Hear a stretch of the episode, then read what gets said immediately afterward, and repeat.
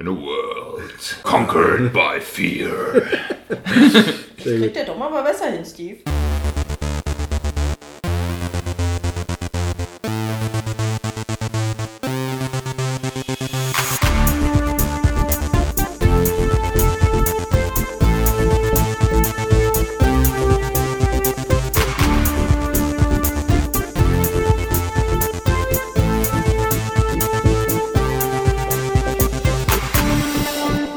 Hallo und herzlich willkommen zu Krempecast Folge 47. Wieso lacht ihr?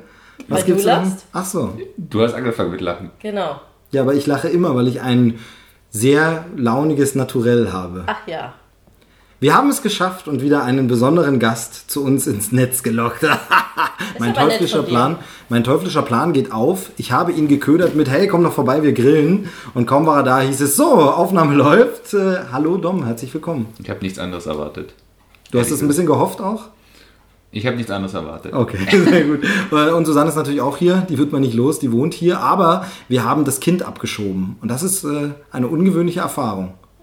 So ungewöhnlich ist es jetzt nur auch Wie nennt man das oder? eigentlich dann? Stroheltern? Nein. Ja, doch, wahrscheinlich, doch. Genau. Ja. Stroheltern? Ja. Es gibt ja so Strohwitwer. Ja, ja. Aber hm, gut. Ja, und wie fühlt es sich für dich an? Ja, ich habe heute übelst lang geschlafen. Ich habe heute irgendwie über zehn Stunden geschlafen. Das, ist, das ist der Wahnsinn. Deshalb siehst du so frisch aus. Du siehst glatt zehn Jahre jünger aus. Okay, du siehst jetzt aus wie elf. Nee, gut. Äh, Ah ja. ja, es war der Versuch einer, einer Nettigkeit. Hallo Dom, schön, dass du da bist. ja, hallo. Wie geht's dir? Mir geht's gut. Eine Hitze gut überstanden? Ja, ja, ja, geht schon. Es ist ja jetzt wieder ein bisschen kühler geworden zum Glück. Wobei, also jetzt ist es so angenehm, finde ich. So angenehm Ja, Sommer. ist, äh, ist nicht so so- diese überkrasse drücken, drückende Hitze. Ganz angenehm. Nee, und wir sind gerade kinderlos und äh, da haben wir gedacht, komm noch mal vorbei, dann musst du nicht immer äh, unser Kind bespaßen, sondern dann können wir uns auch mal so treffen und mal wieder Genau. uns über Erwachsenenthemen unterhalten. Und auch mal irgendwie fluchen. Genau, was wir sonst nie machen vor dem Kind, genau. das stimmt. ähm, es gibt, es gibt äh, befreundete Kolleginnen, äh, die mir sagen, dass wir schon derbe vor unserem Kind fluchen. Grüße, Franzi, hallo.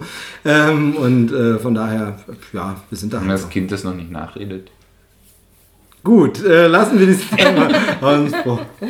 Ja, man kann das Kind nicht vor allem behüten, ne? Die Welt ist halt so, äh, dann lernen sie es lieber bei uns. Ach ja, man verstellt sich schon bei so vielen Sachen.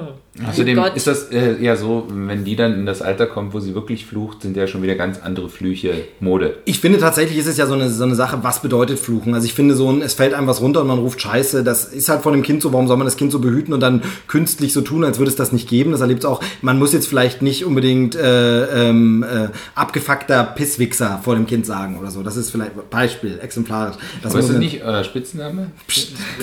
Wir wollen ja hier nicht so viel Privates raus. Ich bin sehr froh, dass diese Natürlich nicht. Es ist, äh, sehr, ich bin sehr froh, dass diese Folge explicit getaggt ist bei iTunes, damit äh, sie jetzt nicht gesperrt wird wegen dieser äh, komischen äh, ja, Ausdrücke. Ich, ich bin auch total uncool, was so Ausdrücke angeht. ne? Ich weiß gar nicht, was die jungen Leute Nicht nur heute bei den so- Ausdrücken. Ach, wir sind schon wieder voll im Modus. Wunderbar. Jedenfalls haben wir Wir hatten gesagt, doch damals, äh, als wir noch zusammen gearbeitet haben, wir haben übrigens mal zusammen gearbeitet, äh, gearbeitet. Ja, die Gänsefüßchen hört man. Aber da hatten wir doch auch mal äh, diese äh, Jugendbeleidigungen gesammelt, die uns am besten gefallen haben. Das war doch, glaube ich, ähm, ich glaube, unsere Top 3 war dann Du Lauch, okay, das, das kennt ist man so eigentlich. gängig, gängig, ist relativ gängig. Aber schön fand ich ähm, Du Eierprinz, erinnerst du dich? Ja, Und Ähm, äh, äh, Blitzbirne, fand ich auch sehr Blitzbirne, genau. interessant. Wo hatten wir das eigentlich? Das hatten wir bei, Blitzbirne, bei das Facebook. klingt doch jetzt bei aber Facebook, gar genau. Ja, eine Beleidigung, stimmt, oder? Stimmt, Ja. wir haben, wir haben, ja stimmt, Blitzbirne könnte auch jemand, der Blitzbirne? schnell denkt Eben. oder so Ja. sein, ne? man weiß nicht. Nee, genau, wir haben äh, für äh, einen Konzern auf Facebook auch die Seite ein bisschen betreut und Mhm. da kriegt man ein bisschen Jugendsprech mit, äh, sage ich mal, ne? Jugendsprech. Und äh, gestimmt, da hatten wir das, genau. Aber du Lauch ist schon gängig, ne? Das Ja, ist, Lauch ist. das ist so. Das ist wahrscheinlich schon wieder uncool. Ist nicht, Ja. mehr, ist ich- nicht mehr lit. Also das war, ja genau, das war Lit. Lit ist wahrscheinlich auch nicht mehr Lit. wahrscheinlich ist lit nicht mehr lit. Hatte jetzt nicht der, der, wie heißt der, der Frank Fußbräuch? Fußbräuch, der hatte doch jetzt so ein Shirt mit zum Lit-Spruch. Kann ich nicht sagen, so. weil ich Wenn habe- der das trägt, ist wahrscheinlich. Weiß ich nicht, ob das ein. T-Shirt hatte, weil ich habe das Sommerhaus der Stars nicht geguckt, wo er dabei ist. Wenn du solche Sendungen guckst, hoppla, woher weiß ich, dass er da mitgespielt hat? Ich, Ah, ich wollte es nicht sagen. ja, das, ähm, nee. Ähm, sowas gucken wir doch nicht. So, so Trash-TV. Guckst du Trash-TV? Nee, Guckst du TV? nee. Gar nicht mehr. Also, nee, nicht wirklich. Nee. Was du das letzte, äh, überleg mal, was ist das letzte Mal, dass du Fernsehen ganz normal anhattest? Naja, also äh, was heißt normales Fernsehen, also Nachrichten und so und äh, dann eben in der Mediathek mal Sachen nachschauen, das schon oder mal nebenbei so eine irgendwie äh, Doku laufen lassen. Okay.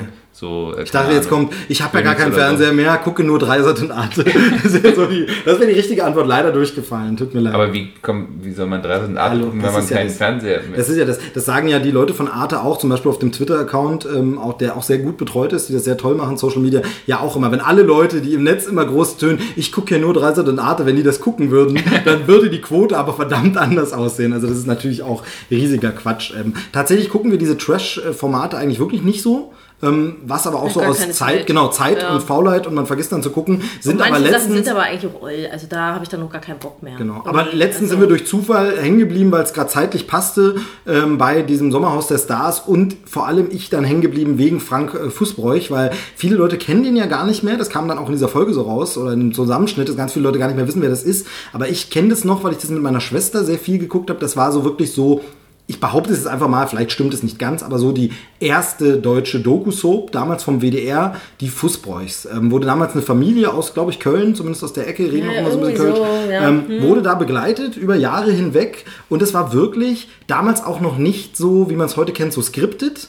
Wahrscheinlich wurde gedreht und wahrscheinlich, also es steht auch immer jemand als Autor mit dabei, also wird schon geskriptet, aber nicht dieses, wie man heute Scripted Reality kennt, wo man so denkt von mir, boah, das ist doch alles ausgedacht und was, sondern es wurde so der ganz normale Alltag in einer, ja, ich würde sagen, Arbeiterfamilie, einfach Ja. äh, aus Köln in der, ich glaube, es ging in den 80ern oder 90ern los, End 80er oder so los und gibt da wirklich ganz viele Staffeln und Folgen. Ist super interessant, also wenn man sowas mag. Und das ist dieses Format von Reality, was mir heute so ein bisschen fehlt, was manchmal in Ansätzen die öffentlich-rechtlichen hinbekommen, aber selbst die nicht mehr, weil die sehr, sehr darauf schielen, wie machen das die Privatsender, dieses Ja, einfach mal folgen und einfach mal zeigen. Also es gab vor ein paar Jahren im ZDF war das, glaube ich, so eine Camper-Doku, wo es einfach um Campingplatz Mhm. ging und wo das so relativ unaufgeregt einfach mal begleitet wird und man einfach mal so guckt, viele Leute finden es wahrscheinlich und deshalb macht man es heutzutage nicht mehr so stinklangweilig, aber ich finde es einfach so schön, diesen normalen Einblick, was wirklich mehr so ins Wo ich Dokumentarische auch das geht. Gefühl habe, dass es echt ist. Also bei Genau. diesem ganzen heutzutage Ding geskriptet, dann, dann gucke ich da was und denke mir, ich nehme das nicht ernst. Warum soll ich es dann gucken, wenn ich es nicht ernst nehme? Genau, also wo beim Thema Doku-Soap eigentlich der Doku-Teil im Vordergrund steht. Einfach mal dokumentarisch, Alltag, Einblicke, wie läuft es in so einer Familie und über längere Zeit. Also Fußball ging vor allem auch über Jahre hinweg, gab es immer wieder Folgen. Das war jetzt nicht, dass das wöchentlich kam, sondern da gab es dann, also jetzt nur so Halbwissen, weil es nicht genau nochmal nachgestellt, aber da gab es dann fünf Folgen in dem einen Jahr, im nächsten Jahr mal wieder fünf Folgen und so, das ist so mal Stück, aber dann wirklich sich über Jahre sowas äh, zog und dann gab es eben, da habe ich dann irgendwann mitbekommen, im WDR die lange Fußbräuchsnacht, wo dann mal so, da haben sie dann mal 20 Folgen am Stück oder so gebracht und man konnte es folgen und es ist super, super interessant äh, und ja, der Typ ist jetzt eben mittlerweile auch schon 50, also der damalige jugendliche Sohn oder, oder Spätjugendliche, also war glaube ich schon 20 oder so, ich weiß nicht mehr genau, wann es losging, wie alt er da war, aber auf jeden Fall jetzt ist er mittlerweile selber 50, ist jetzt eben so ein C-Promi, den kaum jemand kennt und war da bei diesem Promi-Haus dabei und da habe ich halt natürlich mal reingeguckt, weil das echt äh, schon interessant, was so aus, der, aus dem geworden ist, genau. Ja, und der hatte so ein Shirt an, um den Bogen wieder zu schlagen, da stand drauf, it's lit. Also ist der Spruch zumindest bei 50-Jährigen noch angesagt. Aber auch schön zu sehen, wie spontan dieser Podcast dann doch ist, weil äh, wenn wir uns vorhin kurz überlegt haben, worüber wollen wir reden, war Fußbräus auf jeden Fall Genau, nicht auf der kein Liste. Thema, genau, ja, ja, schön. Aber Fußball, ich habe da große, Gut so, weil sonst wäre der Dom schon gegangen. große, große Liebe für. Ähm, ich weiß gar nicht genau, ähm, ob äh, das so ist. Ich glaube, meine Schwester hat sogar so eine DVD-Box oder bin ich mir nicht so sicher, aber da müsste man echt nochmal gucken. Ob weil das da sind jetzt echt- so schlau ist, deine Schwester hier so zu outen? Nee, aber das ist wirklich eine super interessante Sendung. Also ich kann das wirklich nur empfehlen. Also das ist anders als heutige Doku-Soaps und äh, manchmal schlägt man die Hände über den Kopf Nee, ich hab ja auch schon aber ich was finde, finde Ich das auch auch, gut, ja. vor allem ist sowas halt, und das finde ich daran das Gute und das könnte Doku-Soap sein.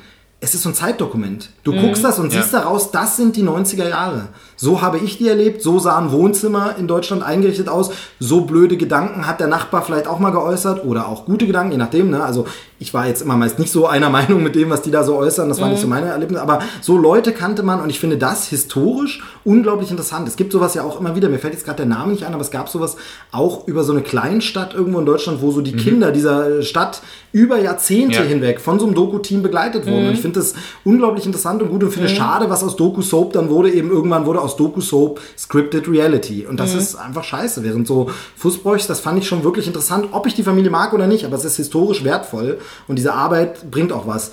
Bringt mich zu einem anderen Thema, eine Doku, die ich jetzt gesehen habe. Dann, wenn wir schon dabei sind, kann ich es ja nochmal erwähnen. Euch hatte ich sie schon erzählt oder schon äh, verlinkt, äh, genau gesagt. Gab es jetzt auch so eine Doku, die in so eine ähnliche Richtung geht, wenn auch in einem sehr, sehr viel engeren Zeitraum. Aber jetzt gab es zum Beispiel äh, die Doku Wer ist das Volk äh, auf der ARD, also von das erste eine Doku in der Mediathek noch zu sehen über die Stadt Cottbus, in der es ja so ein bisschen Ausschreitungen mit äh, syrischen Flüchtlingen, von syrischen Flüchtlingen, Gewalt und gegen syrische Flüchtlinge gab und wie da so die Stimmung in der Stadt ist. Und das ist eben auch sowas. Einfach Wo mal. ist denn Cottbus? Cottbus ist zwischen, ja, weiß ich nicht, kann man sagen, zwischen Dresden und Berlin? Nee, also äh, jedenfalls an der, in der Nähe Richtung Polen in Brandenburg. Meine Geburtsstadt. Deine Geburtsstadt, genau, stimmt. Habe ich schon wieder vergessen, aber stimmt, Ja. stimmt. Du kommst eigentlich aus, äh, also gebürtig aus Cottbus, aber Ja. dann ein bisschen weiter weg aufgewachsen. Genau. Ja, ähm, ja also nicht, nicht weit weg von unserer Heimatstadt. Äh, unsere Heimatstadt war damals Bezirk Cottbus, also in der DDR hieß das ja noch Bezirke, da gab es keine Bundesländer, sondern da waren das so diese Bezirke und da gehörte das mit dazu. Also es ist tatsächlich so 50 Kilometer von unserer Heimatstadt weg oder 55 oder so. Und ähm, jedenfalls da ähm, gab es so ein bisschen, ja, rechte Tendenzen und ähm, AfD sehr stark und Pegida dann auch damit rübergekommen und so und da ähm, sehr, sehr ja, spannende Entwicklungen, sage ich mal. Und da hat jetzt eben auch so eine Dokumentarfilmerin die Stadt ein bisschen länger begleitet, so über ein paar Wochen. Und daraus ist dieser Dokumentarfilm entstanden und finde ich durchaus ganz interessant. Da die Ansätze zu hören, ähm, wenn dann Leute eben frei in die Kamera sprechen und ganz klar sagen, also man hatte wirklich, es fehlte nicht mehr viel und es wäre wortwörtlich die typische Formulierung gewesen, ich bin kein Rassist, aber. Ich bin kein Nazi, aber. Wie diese Leute wirklich in so einer Wahrnehmung, und das ist ein Zeitdokument, wo ich sage, wie auch immer sich unsere Welt jetzt weiterentwickeln wird und unser Land und alles, momentan haben wir ja wirklich ein paar Probleme und so, wird das in 20 Jahren unglaublich interessant, so eine Doku nochmal zu sehen. Und da finde In ich, 20 Jahren gibt es keine Fernseher mehr. das ist die Frage, ja, da gibt es nur noch Arte und Reise. ähm, nee, aber äh, deshalb finde nicht ich mal das- mehr das, da ist die so. Wüste. So, und, und da muss man eben ganz ehrlich sagen, ähm, die ähm, aktuelle Folgen von Goodbye Deutschland, die Auswanderer oder die äh, Mieten, Kaufen, Wohnen, das wird in 20 Jahren keine Sau mehr interessieren, ja. weil es einfach fake ist, weil es nicht repräsentiert, wie die Welt wirklich ist. Und Dokumentarfilm kann eigentlich sehr viel mehr. Kann eigentlich sehr viel besser sein. Da können wir gleich noch einen anderen Dokumentarfilm empfehlen, auch wenn der, glaube ich, jetzt langsam aus der Mediathek verschwindet, was ich mit dem noch, noch mal sehen kann. Aber vielleicht möchtest du ihn erzählen, den wir neulich äh, gesehen haben. Ja, zufällig. erzähl du ruhig. Okay, äh, Coolen Kampfs Schuhe heißt der Film. Ich fand den, fand den Titel ein bisschen seltsam, ein bisschen komisch, weil das gar nicht mehr so sehr im Fokus war, aber Coolen Kampfs Schuhe Ja, gut, sie ist... erklären ja dann, was es denn nur damit auf sich hat. Ja, genau, auf jeden Und, Fall. und dann zwar- passt es auch schon wieder rein, aber es ist erstmal im ersten Moment, kann man sich erstmal nicht viel drunter vorstellen. Ja. Genau, ich, ich fand es vor allem ein bisschen komisch, dass es so auf eine Person, äh, Hans-Joachim Kuhlenkampf, äh, gemünzt war, während es in der Doku doch um mehrere ging, mehrere Protagonisten quasi. Äh, und zwar geht es da um die ja, Spiel- und Unterhaltungsshows im äh, Westfernsehen der äh, 60er und 70er Jahre. Und ähm, die wurden ja gestaltet und gemacht von einer Generation von Männern, die ja äh, als junge Männer im Krieg waren. Im Zweiten Weltkrieg waren, den noch miterlebt haben oder das Ende miterlebt oder sogar sehr viel Zeit miterlebt haben. Und die haben nun Unterhaltungsshows gemacht und die Macherin dieses Dokumentarfilms die erzählt das ja aus ihrer Perspektive, also die Sprecherin ist eine andere, aber es wird alles so aus der Ich-Perspektive erzählt, hat einen Vater, der genau dasselbe Alter, oder hatte einen Vater, der inzwischen schon verstorben, aber der genau dasselbe Alter hatte wie diese Showmaster im Fernsehen. Und während sie als Kind und Heranwachsende diese Unterhaltungssendungen mit teilweise richtig blödsinnigen Inhalten oder albernen Sachen oder lustigen Themen, also wirklich so seichte Samstagabendunterhaltung gesehen hat, fragte sie sich immer wieder, dass da ist jemand, der muss wie mein Vater, der hier teilweise traumatisiert ist vom Krieg, genauso auch den Krieg erlebt haben. Denkt er, während er diese Spielshow gerade anmoderiert, jetzt vielleicht daran, wie es damals an der Ostfront war oder so und verquickt so ein bisschen, ja, die, die spaßige, gute Zeit der 60er, 70er Jahre äh, mit der ähm, Geschichte der, der von Westdeutschland ähm, gerade. Also es war sehr, sehr Dass interessant halt eben gemacht. alles doch nicht so spaßig ist, denn die Leute haben einfach viel erlebt. Genau, und äh, da hat man eben zum einen äh, Hans-Joachim Kuhlenkampf, der halt eben äh, als junger Deutscher mit dem Krieg war. Und man hat aber auch den äh, ähm, Rosenthal? Hans Rosenthal, der eben äh, jüdischer Herkunft ist und der sich im Krieg dann versteckt hat, jahrelang in einem Bungalow, ähm, um eben nicht von den Nazis irgendwie verschleppt und getötet zu werden. Und ähm, der dann aber auch Unterhaltungsmoderator äh, Moderator war und gute Laune präsentiert hat und den Leuten, also Dalli Dalli ist vielen sicherlich noch ein Begriff und so. Und deshalb eine sehr, sehr interessante äh, Dokumentation. Peter Alexander war Peter Alexander hatten sie noch mit und eben immer wieder parallel geschnitten auf den Vater. Ähm, die Geschichte dann äh, skizziert von dem Vater der äh, Macherin, der Redakteurin, die diesen Dokumentarfilm verantwortet hat. Also sehr, sehr interessant, sehr, sehr gut und ein schöner Blickwinkel, gemacht, ja. was so Unterhaltung im Fernsehen, was das auch bedeutet für die Menschen, wie das die zu Hause bespaßt, betäubt, irgendwas. Und es passte ganz gut, weil ich rein zufällig kurz davor auf, ich glaube, es war ZDF Neo oder war es One. Ich komme bei diesen beiden Sendern immer zusammen. Es kann auch ARD One, früher eins Festival. Ähm, den Namen leider, muss ich sagen, echt nicht so geil. Also One ist ein echt komischer Name für einen deutschen Digitalspartenkanal, mhm. wobei das mittlerweile nicht mehr Digitalsparten alles ist. Egal, jedenfalls One, da kam eine Wiederholung der ähm, Sendung es war nicht einer wird gewinnen, sondern Spiel ohne Grenzen müsste es gewesen sein. Ja, äh, es gibt ja mehrere, wir sind ja, wir sind ja ähm, Ossis, haben wir ja schon mehrfach thematisiert und vorhin auch gerade wieder. Das heißt, wir haben vieles davon vielleicht am Rande mitbekommen, bisschen Westfernsehen wurde geguckt, aber vom Alter her auch nicht mehr ganz so viel gesehen. Aber vom Namen, wenn man sich ein bisschen für Fernsehgeschichte, deutsche Fernsehgeschichte interessiert, hat man von vielem schon mal gehört und kriegt das schon mal mit und merkt immer, dass so in den Sendungen von Stefan Raab vieles davon so ein Echo fand und wiedergehalt hat. Er muss die, glaube ich, der ist ja nochmal so, was ist Stefan Raab, zehn Jahre älter als wir mhm, oder so, der muss das als Kind gesehen haben und der, äh, man merkt eindeutig, dass er beeinflusst und inspiriert ist von solchen Shows, einfach Spaß zu haben, Samstagabendunterhaltung, diese alte Schule, äh, mhm. die noch so die Generation vor Gottschalk eben war, also eben äh, Rosenthal, Kuhlenkampf äh, und wie sie alle hießen.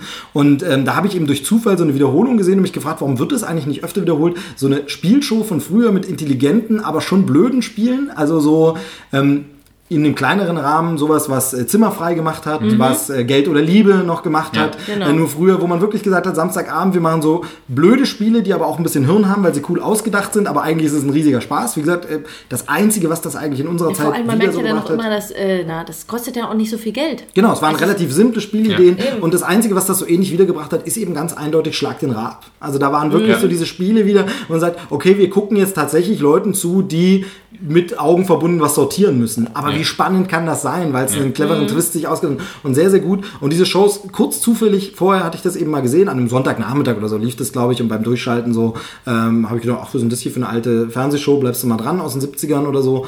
Und äh, etwas später kam dann diese Doku über diese Sendungen, was die einem bedeutet haben und das war sehr, sehr interessant. Ich finde das ein äh, so einen unterschätzten Aspekt, der mir auch, also weshalb, ich bin ja so ein großer Fan der guten alten Samstagabendshow und auch wenn man sagen muss, dass Wetten das in den letzten Jahren, und damit meine ich schon vor Lanz, in diesen letzten Gottschalk-Jahren echt nicht mehr besonders gut war und seine Längen und Schwächen hatte, war das trotzdem so ein Ritual, dieses Samstagabendshow, dieses, was es eben dann nur noch mhm. mit Schlag den Rab gab und was auch die Shows von Joko und Klaas nicht in der Form hinbekommen, was man heute vielleicht noch bei einem Eurovision Song Contest hat, wo man sagt, das haben wirklich viele geguckt oder so, aber sonst kaum noch und was es aber eben auch für so die Gesamtgesellschaft für eine Bedeutung hat, so diese Unterhaltungsshow, wenn sie denn intelligent gemacht ist. Wie gesagt, ich denke dann auch an Geld oder Liebe in den 80er, 90er Jahren von Jürgen von der Lippe, großartige Sendung.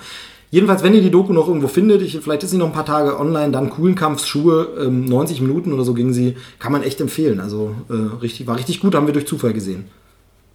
Ja, war gut. Naja, muss man nicht hinzufügen. Was hast du nachgeschaut? Du ich habe nur gerade nachgeschaut, wenn wir schon beim Thema Dokus sind. Ich weiß nicht, ob ihr es gesehen habt, diese ähm, Doku-Reihe auf Netflix, Spielzeug, das war unsere Kindheit. The Toys That Made Us. The Toys That Made Us im Original. Ähm, kannst du gleich erzählen, nur äh, um die Frage zu beantworten, ein paar Folgen haben wir gesehen. Noch okay. nicht alle, ein ja. paar Folgen haben wir gesehen, aber gern erzähl drüber. Ja, also finde ich auch äh, sehr sehenswert. Ähm, da wird halt die Geschichte erzählt von verschiedenen Spielzeugen in äh, Amerika, aber auch zum Beispiel eine Folge, da geht es um Lego, äh, aber eben auch sowas wie G.I. Joe, Barbie, ähm, eine Folge zu Transformers.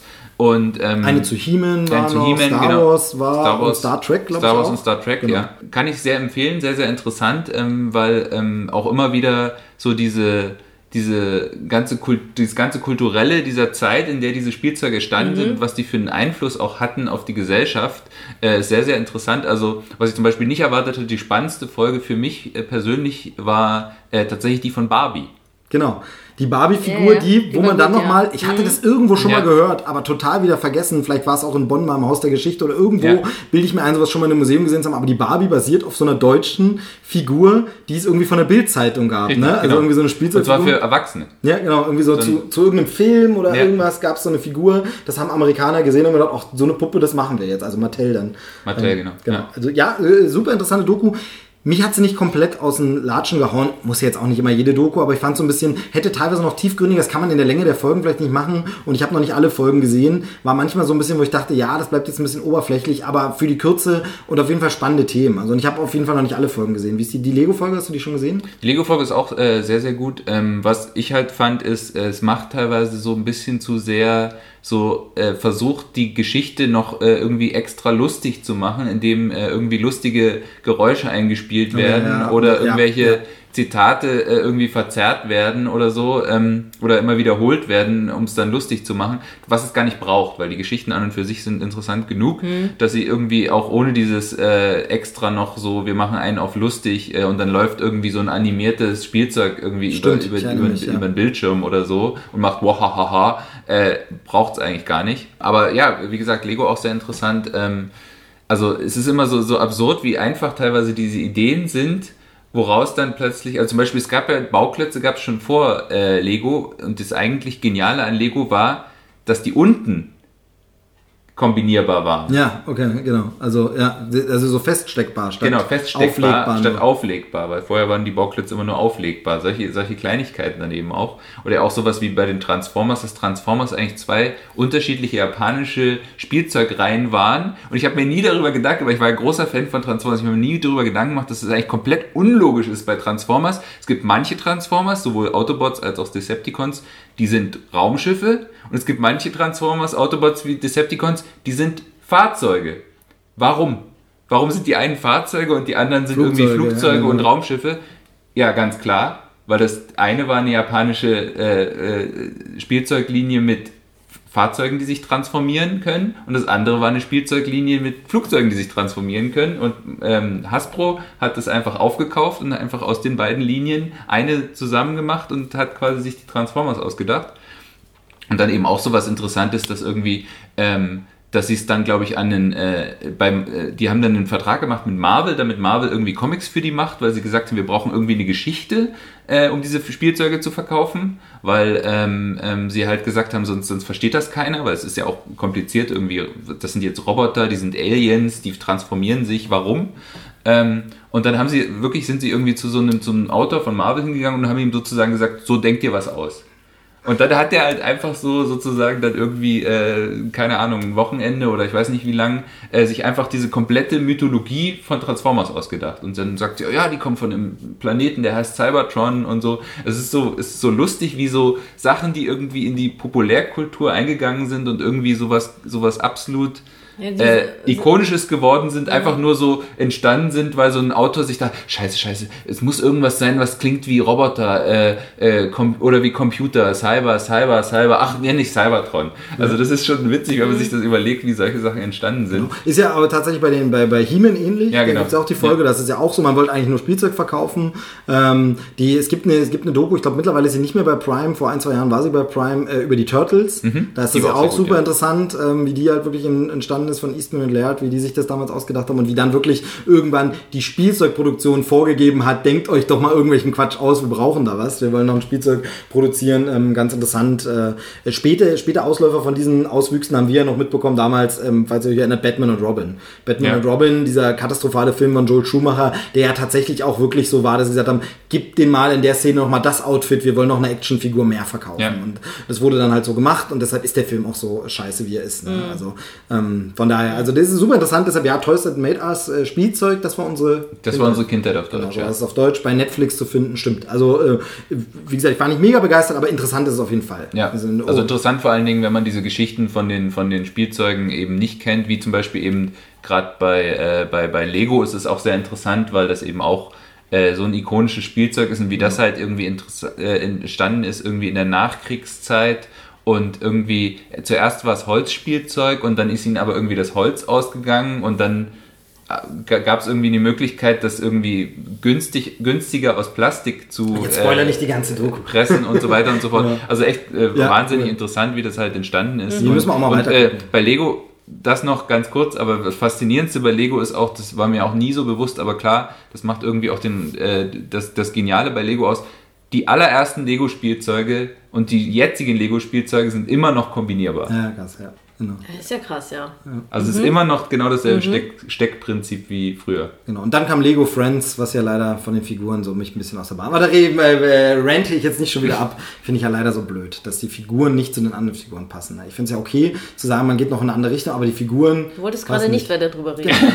So, ähm, genau, also äh, gute Empfehlung, ja, genau, stimmt. Haben wir vergessen, äh, mal weiter zu gucken. Also war sowas, kennt hat man manchmal, ne? Man guckt auf Netflix ein bisschen was, gerade wenn es jetzt keine so eine, so eine Serie ist, die, die eine durcherzählte Staffel hat, wo man wissen will, wie geht's weiter, Ja. so Doku, da, da, gibt es das öfter, dass man irgendwie eine Folge guckt, sagt, das war eigentlich gut, aber dann irgendwie gar nicht mehr dazu kommt. Von daher stimmt. Müssen wir mal weiter gucken. Ähm, danke daher für die Erinnerung und äh, als Empfehlung. Genau. Ja, ansonsten, äh, was haben wir noch so geguckt? Da können wir ja noch mal ein bisschen gleich äh, dabei bleiben äh, und können es ja relativ kurz machen, weil wir festgestellt haben, dass wir mehrere Dinge jetzt gesehen haben, die wir jeweils gegenseitig nicht gesehen haben und dann wollen wir sie uns nicht spoilern. Den Hörer natürlich sowieso nicht, aber die Hörer können ja einfach abschalten oder vorskippen und sagen, gut, dann höre ich mir das jetzt nicht an, aber der jeweils andere kann sich ja schlecht die Ohren zuhalten.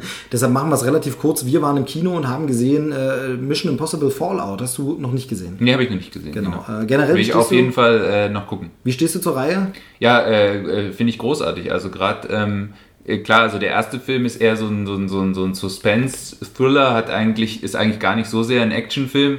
Über den zweiten brauchen wir nicht reden, der ist sehr, sehr schlecht gealtert. Äh, Das ist halt so ein typischer 90er Jahre Actionfilm, der ein bisschen doof ist. Aber in dem Moment, wo halt J.J. Abrams den dritten dann übernommen hat und quasi es auch mehr oder weniger eine durchgehende Handlung ist, wo die Figuren immer wieder auftauchen, wie eben zum Beispiel die von Simon Peck, da ist es, wird es halt eigentlich mit jedem Film besser, finde ich. Und inzwischen, das hatten wir ja schon öfter mal gesagt, äh, äh, auch privat miteinander, ähm, weil wir reden auch privat miteinander, nicht nur im Podcast. Naja.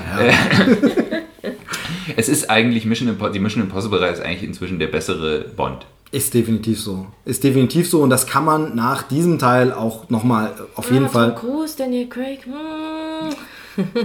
Ja, ja, das ist, mag was, aber jetzt rein von der, von der, von der Nee, Reihe. ich weiß, was ihr meint. Ja, ja, Ähm, das schon. kann man auch nach diesem Teil wieder so unterschreiben. Äh, Mission Impossible Fallout ist einfach ein hammermäßig guter Actionfilm Mhm. und das aber so, und das hatte ich schon über den, über den äh, Vorgänger, den fünften Teil Rogue Nation gesagt, es ist wieder so, dass es ihm gelingt, dass dieses höher, schneller, weiter, krasser, geiler, noch mehr Action und noch mehr Stunts, die Crew selber macht, dir nie widerlich wie ein Selbstzweck vorkommt, so als Nummernrevue, ja, okay, sie hatten nur die Idee, sondern es wirkt trotzdem in einer einigermaßen stimmigen Handlung und das ist erstaunlich, denn ich habe jetzt in einem Podcast, den ich gleich noch empfehlen werde, einen Podcast gehört, äh, wo Christopher McQuarrie erzählte, sie haben wirklich das schon sehr so aufgebaut um diese Stunts rum.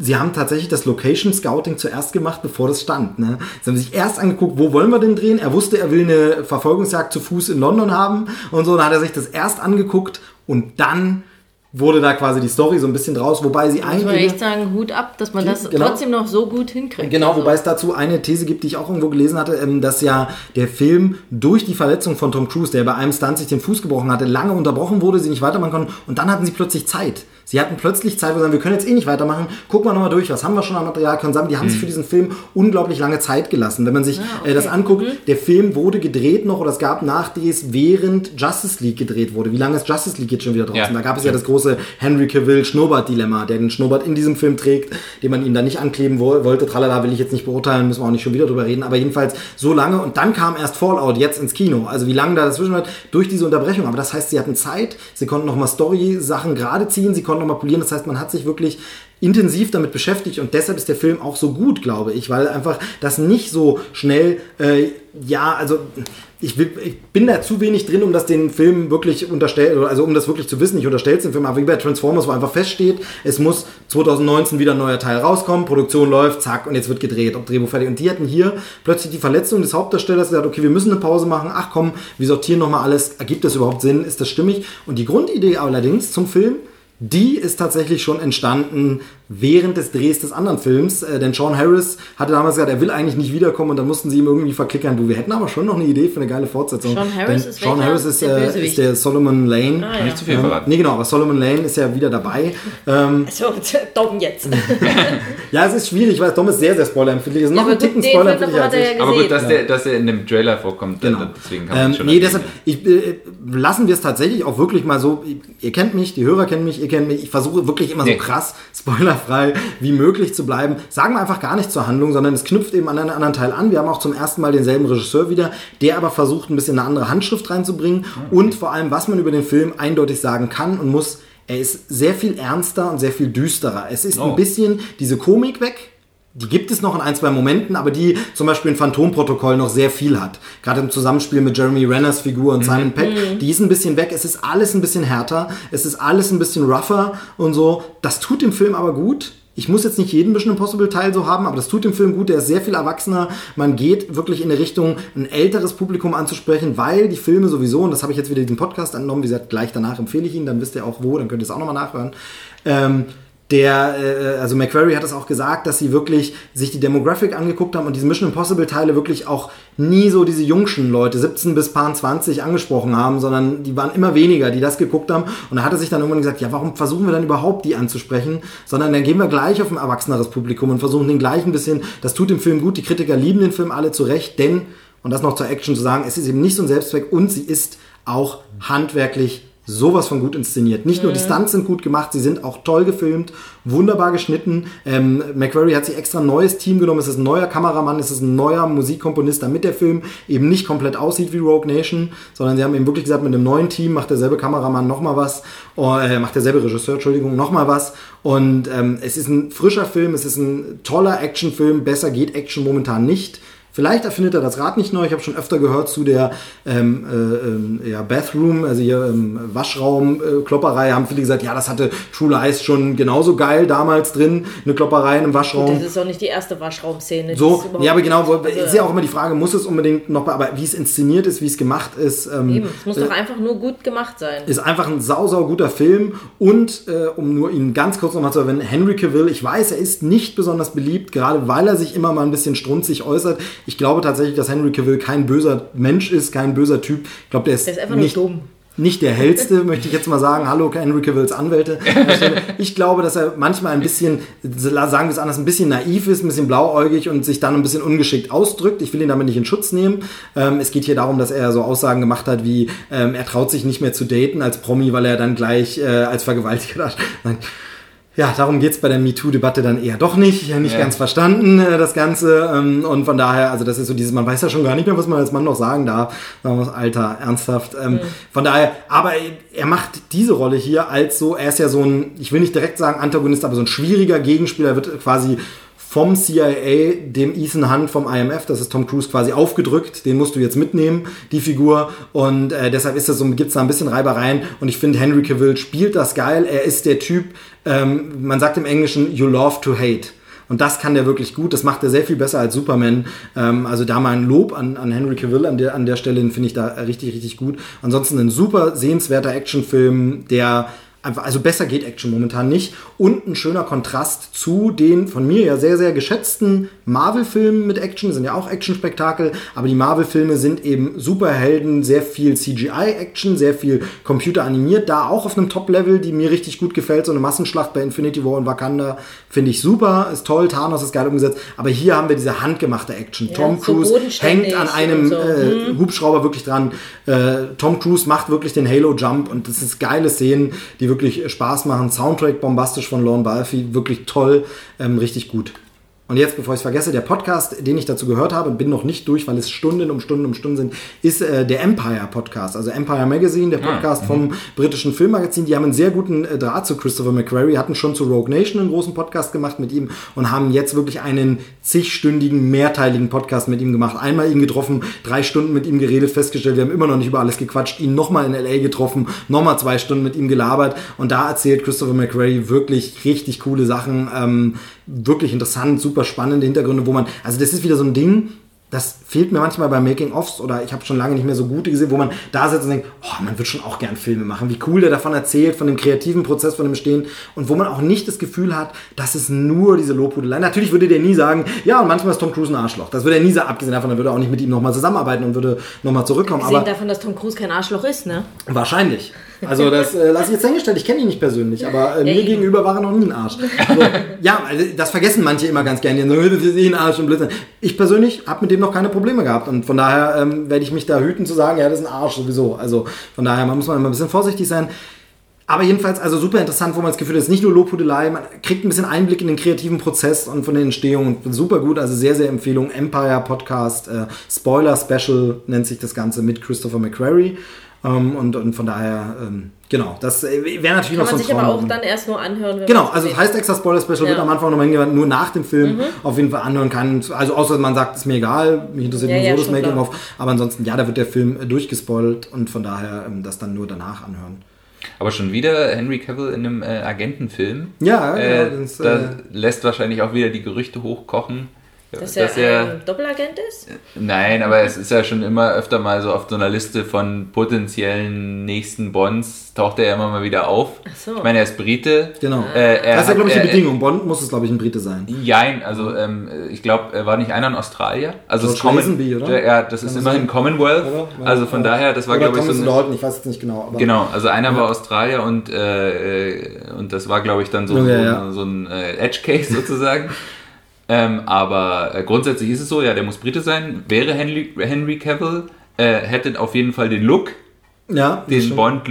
Bond-Look und kann halt auch Action. Ja, definitiv. Also ich glaube, das Einzige, was ihn vielleicht davon abhält, ist die Tatsache, dass er schon Superman ist, aber wer weiß, wie lange noch. ja, gucken wir. So wie das gerade bei DC Ja, läuft. ja, guck mal, das ist alles, alles ein bisschen chaotisch. Ja, ist so schade mit DC. Aber da reden wir Gut, heute mal nicht drüber. Genau. Aber Mission Impossible Fallout, gucken dir, wenn du Ja, kannst, noch im Unbedingt, Kino an. ja. Den muss Also, ich, das ist auf jeden Fall noch äh, auf meiner Liste ganz, ganz weit. Also lohnt sich auch fürs Kino. Ähm, werde ich wahrscheinlich nächste Woche äh, versuche ich mal, dass Ach ich so, schaffe. kann ich noch dazu sagen, wir haben ihn in 3D gesehen, weil keine andere Vorführung. 3D fand ich übrig. Also war wirklich so eine, so eine Ja, Nachkonvention. Also 3D Ja. ist mir nicht aufgefallen, ist mir nicht hängen geblieben. Es gab ein, zwei Szenen, wo ich denke, das könnte wieder beim Heimkino 3D ein bisschen besser, aber war jetzt nie, also gucken kannst du in 2D gucken. Also, aber äh, ansonsten super, macht, macht Spaß, ist richtig gut, äh, auch die wiederkehrenden Charaktere und so. Ja. Gut, ich hatte ja so ein bisschen Sorge, ha, jetzt machen sie eine, eine, eine richtige Doppelfolge quasi, selber Regisseur und so, aber das haben sie sehr geschickt gelöst. Nächster Teil fände ich schön, wenn es wieder vielleicht ein Ticken lockerer wird. Weil, also zur Abwechslung. Ich fand es gut, dass der jetzt so ernsthaft ist, aber es darf gern auch mal wieder so. Also mein Highlight, der Phantomprotokoll, den, den mag ich tatsächlich am, am liebsten mittlerweile. Also das äh, jetzt, äh, lange, lange war es der dritte Teil. gut. Mission Impossible 3 mittlerweile finde ich Phantomprotokoll von Brad Bird wirklich am, am, am besten. Ja. Ähm, und von daher, genau. Ja. Den haben wir im Kino gesehen und ansonsten haben wir relativ viel zu Hause gesehen, aber da würde ich jetzt, äh, da ich jetzt so viel geredet habe, mal erstmal an, an dich abgeben, denn du hast noch was gesehen, aber da muss man ganz leise sein. Tolle Überleitung. Genau. Tolle Überleitung. Nee, genau, äh, The Quiet Place habe ich gesehen. White zwar Place, oder? A Quiet Place? Ja. Habe ich The The, gesagt? ja, genau. Ich glaube, also, ist jetzt nicht so wichtig, aber wenn jetzt jemand nach dem Film googelt oder, oder guckt, A Quiet Place, heißt, er hat auch äh, keine deutsche Übersetzung bekommen, der Titel. Nee, ich glaube, es äh, auch, genau, äh, hat denselben Titel. Und genau, also den habe ich gesehen gestern erst, das heißt, die Eindrücke sind noch äh, ziemlich frisch. Das ist ja der, ähm, das Regiedebüt von John Krasinski, den man kennt aus dem amerikanischen The Office. Und jetzt bald kennt als Jack Ryan. Als Jack auf, Ryan. Äh, Amazon Prime. Richtig. Äh, Eigenproduktion, Jack Ryan, diese berühmte Romanfigur von Tom Clancy wird jetzt von John Krasinski gespielt. Ähm, mir ist ein Begriff noch im The Office, aber er hatte, glaube ich, auch bei diesem Away We Go hat er mitgespielt. Mhm. Ähm, also tatsächlich immer so eine große Bandbreite gehabt zwischen so lockere Indie- und Komödiensachen, aber eben auch plötzlich ähm, so äh, Soldaten-Action-Filme. Hat Ja. er nicht auch irgendwie sowas gemacht äh, mit, mit Michael Bay irgend so, so oder von Michael Bay produziert? schon sein, ja. So irgendwas äh, Soldat Ja. im Krieg Einsatz habe ich jetzt nicht gesehen, aber sowas. Deshalb äh, eben auch den Jack Ryan. Aber hier Regiedebüt von ihm, sorry. Genau, ähm, John Krasinski, genau, Regiedebüt. Er spielt auch ähm, eine der Hauptrollen und ähm, mit ihm zusammen spielt äh, seine Ehefrau im tatsächlichen Leben, äh, Emily Blunt, auch seine Ehefrau im Film. Das nur dazu. Zu der Geschichte, also der Film hat äh, jetzt auch sehr viele Lorbeeren schon gekriegt, ähm, dass er quasi ähm, sehr originell wäre, sehr gut inszeniert, äh, sehr spannend, äh, sehr gruselig. Es ist ein Horrorfilm. Ähm, die Story ist grob umrissen die, dass äh, es quasi, ähm, also es gibt Monster, die quasi auf der, äh, auf der ich Welt bin deswegen den Spoiler. Ich hole uns mal noch was zu trinken. Ähm, du kannst gleich weiter erzählen, jemand ein Bier oder sowas? Oder ein, äh, ja, gut, gut. Alles klar, dann erzähl weiter. Also, es sagen dir Mon- nicht, wer sich jetzt gemeldet hat. Ja, genau. Wir. Nee, also ähm, es ist eine Welt, äh, in der ähm, quasi so ein bisschen postapokalyptisch, weil es gab ein Ereignis, äh, wo Wesen ähm, auf die Erde gekommen sind, ähm, wo genau her, weiß man nicht, die aber ähm, absolut äh, gnadenlos halt alles jagen und töten, ähm, was äh, Geräusche macht. Das heißt, um zu überleben, müssen die äh, Menschen, die noch übrig sind und die quasi die erste Invasion äh, dieser Wesen überlebt haben, müssen, un, un, also müssen unfassbar ruhig sein. Die dürfen kein einziges Geräusch machen, weil das, Ja, auch das- das kleinste Geräusch lockt diese Wesen an. Ich glaube, da wäre hier, wenn der Steve in so einer. der würde nicht lange überleben. Noch ist er nicht da. Ja, genau, man kann nämlich auch nicht miteinander reden natürlich. Also, und das Interessante ist, äh, das macht der Film sehr geschickt. Es ist im wahrsten Sinne des Wortes ein ruhiger Film. Man kann sogar sagen, äh, über lange Strecken sogar fast ein, ein Stummfilm, weil nämlich ähm, sich die Charaktere untereinander nur in Zeichensprache äh, miteinander unterhalten. Es gibt dann natürlich Untertitel. Und ähm, und ansonsten äh, wirklich die Geräuschkulisse des Films, sehr sparsamer Einsatz ist äh, von dem Soundtrack, aber ansonsten wirklich nur diese Umgebungsgeräusche, die man dann immer so ganz leicht hört, sowas wie zum Beispiel der Wind, äh, der irgendwie durch ein Feld weht oder raschelnde Blätter. Oder eben ganz, ganz leise die, die, die, die, die Fußtritte, also die laufen auch alle barfuß, um möglichst wenige Geräusche zu machen. Was ich wirklich äh, sehr schön fand bei dem Film war auch, äh, wie man gemerkt hat, wie sich ähm, wirklich sehr viel Gedanken gemacht haben, wie so eine Welt funktionieren würde. Also es gibt so ganz viele so Alltagssachen in diesem Film, ähm, wo man sich so im normalen Leben gar nicht so viel Gedanken drüber macht. Aber wenn dann, wenn man dann Zum Beispiel plötzlich. das Öffnen einer Flasche ist Genau. viel zu laut. Genau, das ging jetzt zum Beispiel nicht. Genau, ja, ja. Das wäre schon zu viel Das wäre schon zu laut, ja. Das wäre schon zu laut, ja. Genau.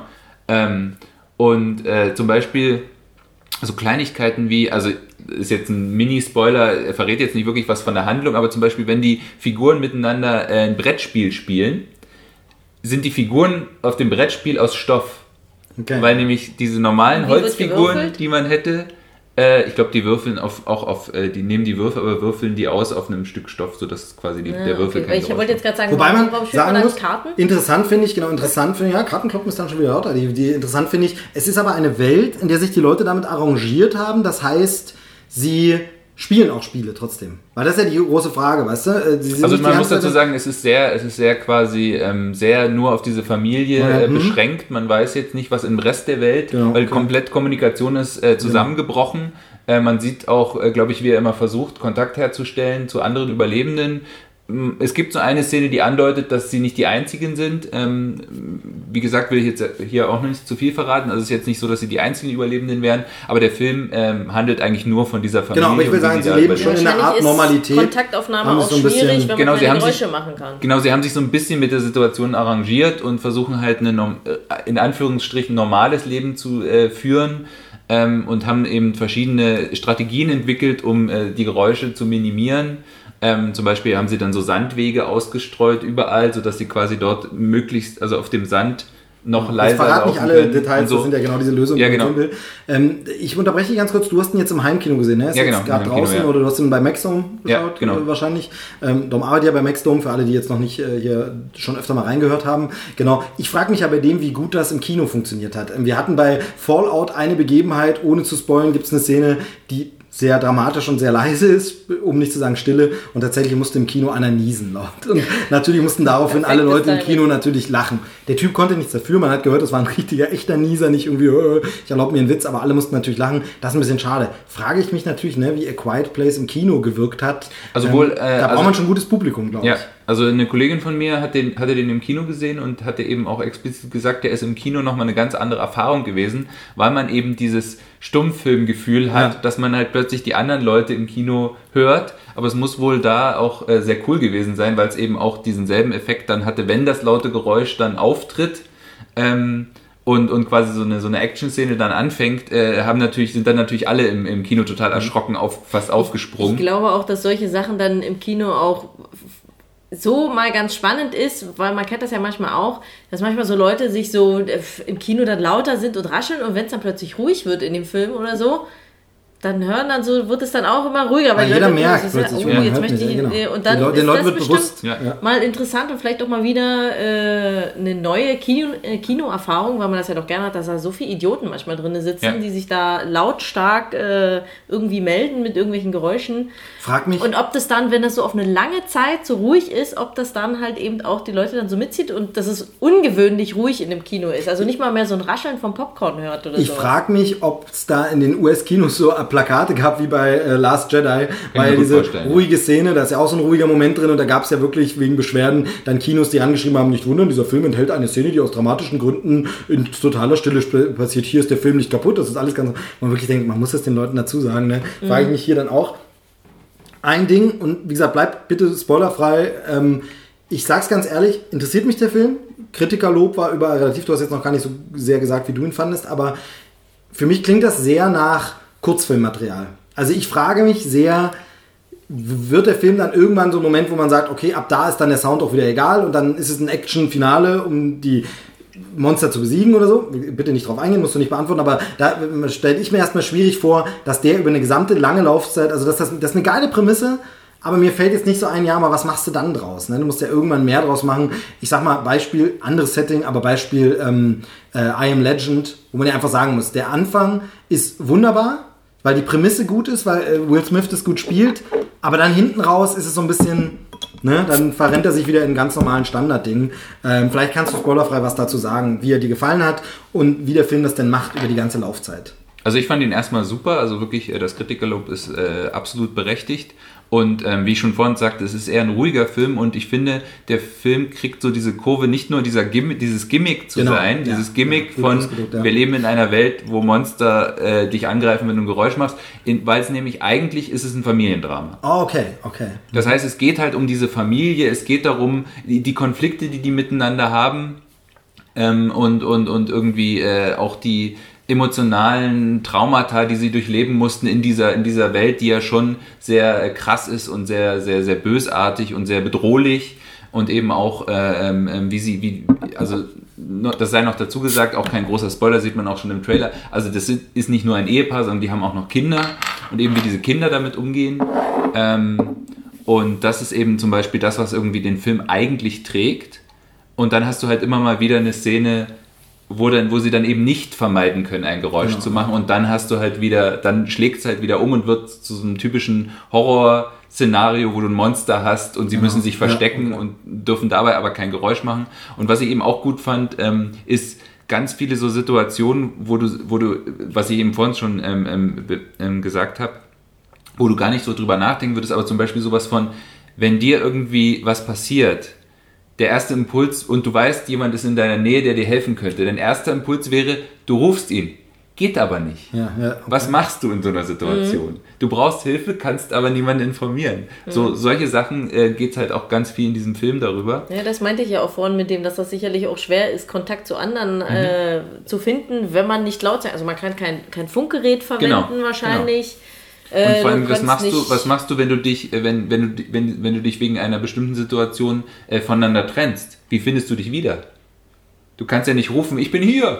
Geht nicht. Geht ja, nicht. Geht genau. alles nicht. Ja, okay, also sehr, sehr spannend. Also und wenn der Film es schafft, das über die ganze ja. Laufzeit auf jeden Fall. Und, ähm, und, und ich wollte noch sagen, ähm, äh, natürlich, also man muss diese, man muss sich auf diese Prämisse einlassen, weil natürlich diese Prämisse hat einen ganz großen Logikfehler oder Logikschwäche. Ähm, ist natürlich die, die Monster reagieren total empfindlich auf Geräusche, machen aber selber Geräusche. Ja. Das heißt, die Frage ist, woher wissen die Monster, dass das gerade ein Monstergeräusch ist und kein Menschengeräusch? Wird im Film nicht wirklich erklärt, muss man einfach so hinnehmen. Also es ist dann halt einfach so, wenn das Monster irgendwie äh, äh, durch die Scheibe springt, müsste man annehmen, dann kommen 20 andere Monster, weil sie diese zersprungene Scheibe hören. Aber das ist natürlich nicht so, weil dann wäre der Film relativ schnell ja, vorbei, ja. wenn das erste Monster nämlich auftaucht. Ähm, genau, also das ist so ein bisschen so eine Logikschwäche. Was, was ist denn eigentlich, kriegt man mal irgendwie raus, was, was so das, das, das Grund Anliegen dieser. Das wollen wir jetzt hier nicht wissen, da gucken ja, wir sich den Film an. An. Vielen Dank an dieser Stelle für Quiet Place, den gucken wir uns an demnächst, ganz ehrlich. Ich finde, weil habe ich Lust drauf äh, und Kritikerlob. Dom sagt jetzt auch nochmal, ist gut, also wenn wir ihn scheiße finden. Äh, Kann man, äh, glaube ich, auch gut wahrscheinlich gucken mit dem Kind. Stimmt, genau. da muss man das, das Reise regeln. Den gucken wir, wenn sie wieder da ist. Genau. genau.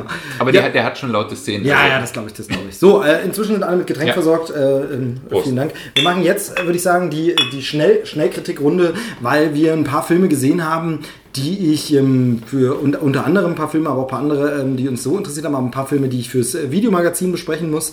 Ähm, da bin ich jetzt printmäßig so, öfter bin ich öfter, öfter tätig, da werde ich nochmal in Print was schreiben dazu, deshalb nur ganz kurz ein paar Sätze und da muss man jetzt auch nicht so viel dazu sagen. Ähm, du kannst immer kurz sagen, äh, Dom, ob du sie gesehen hast oder nicht. Mhm. Ähm, Nummer eins wäre äh, Game Night.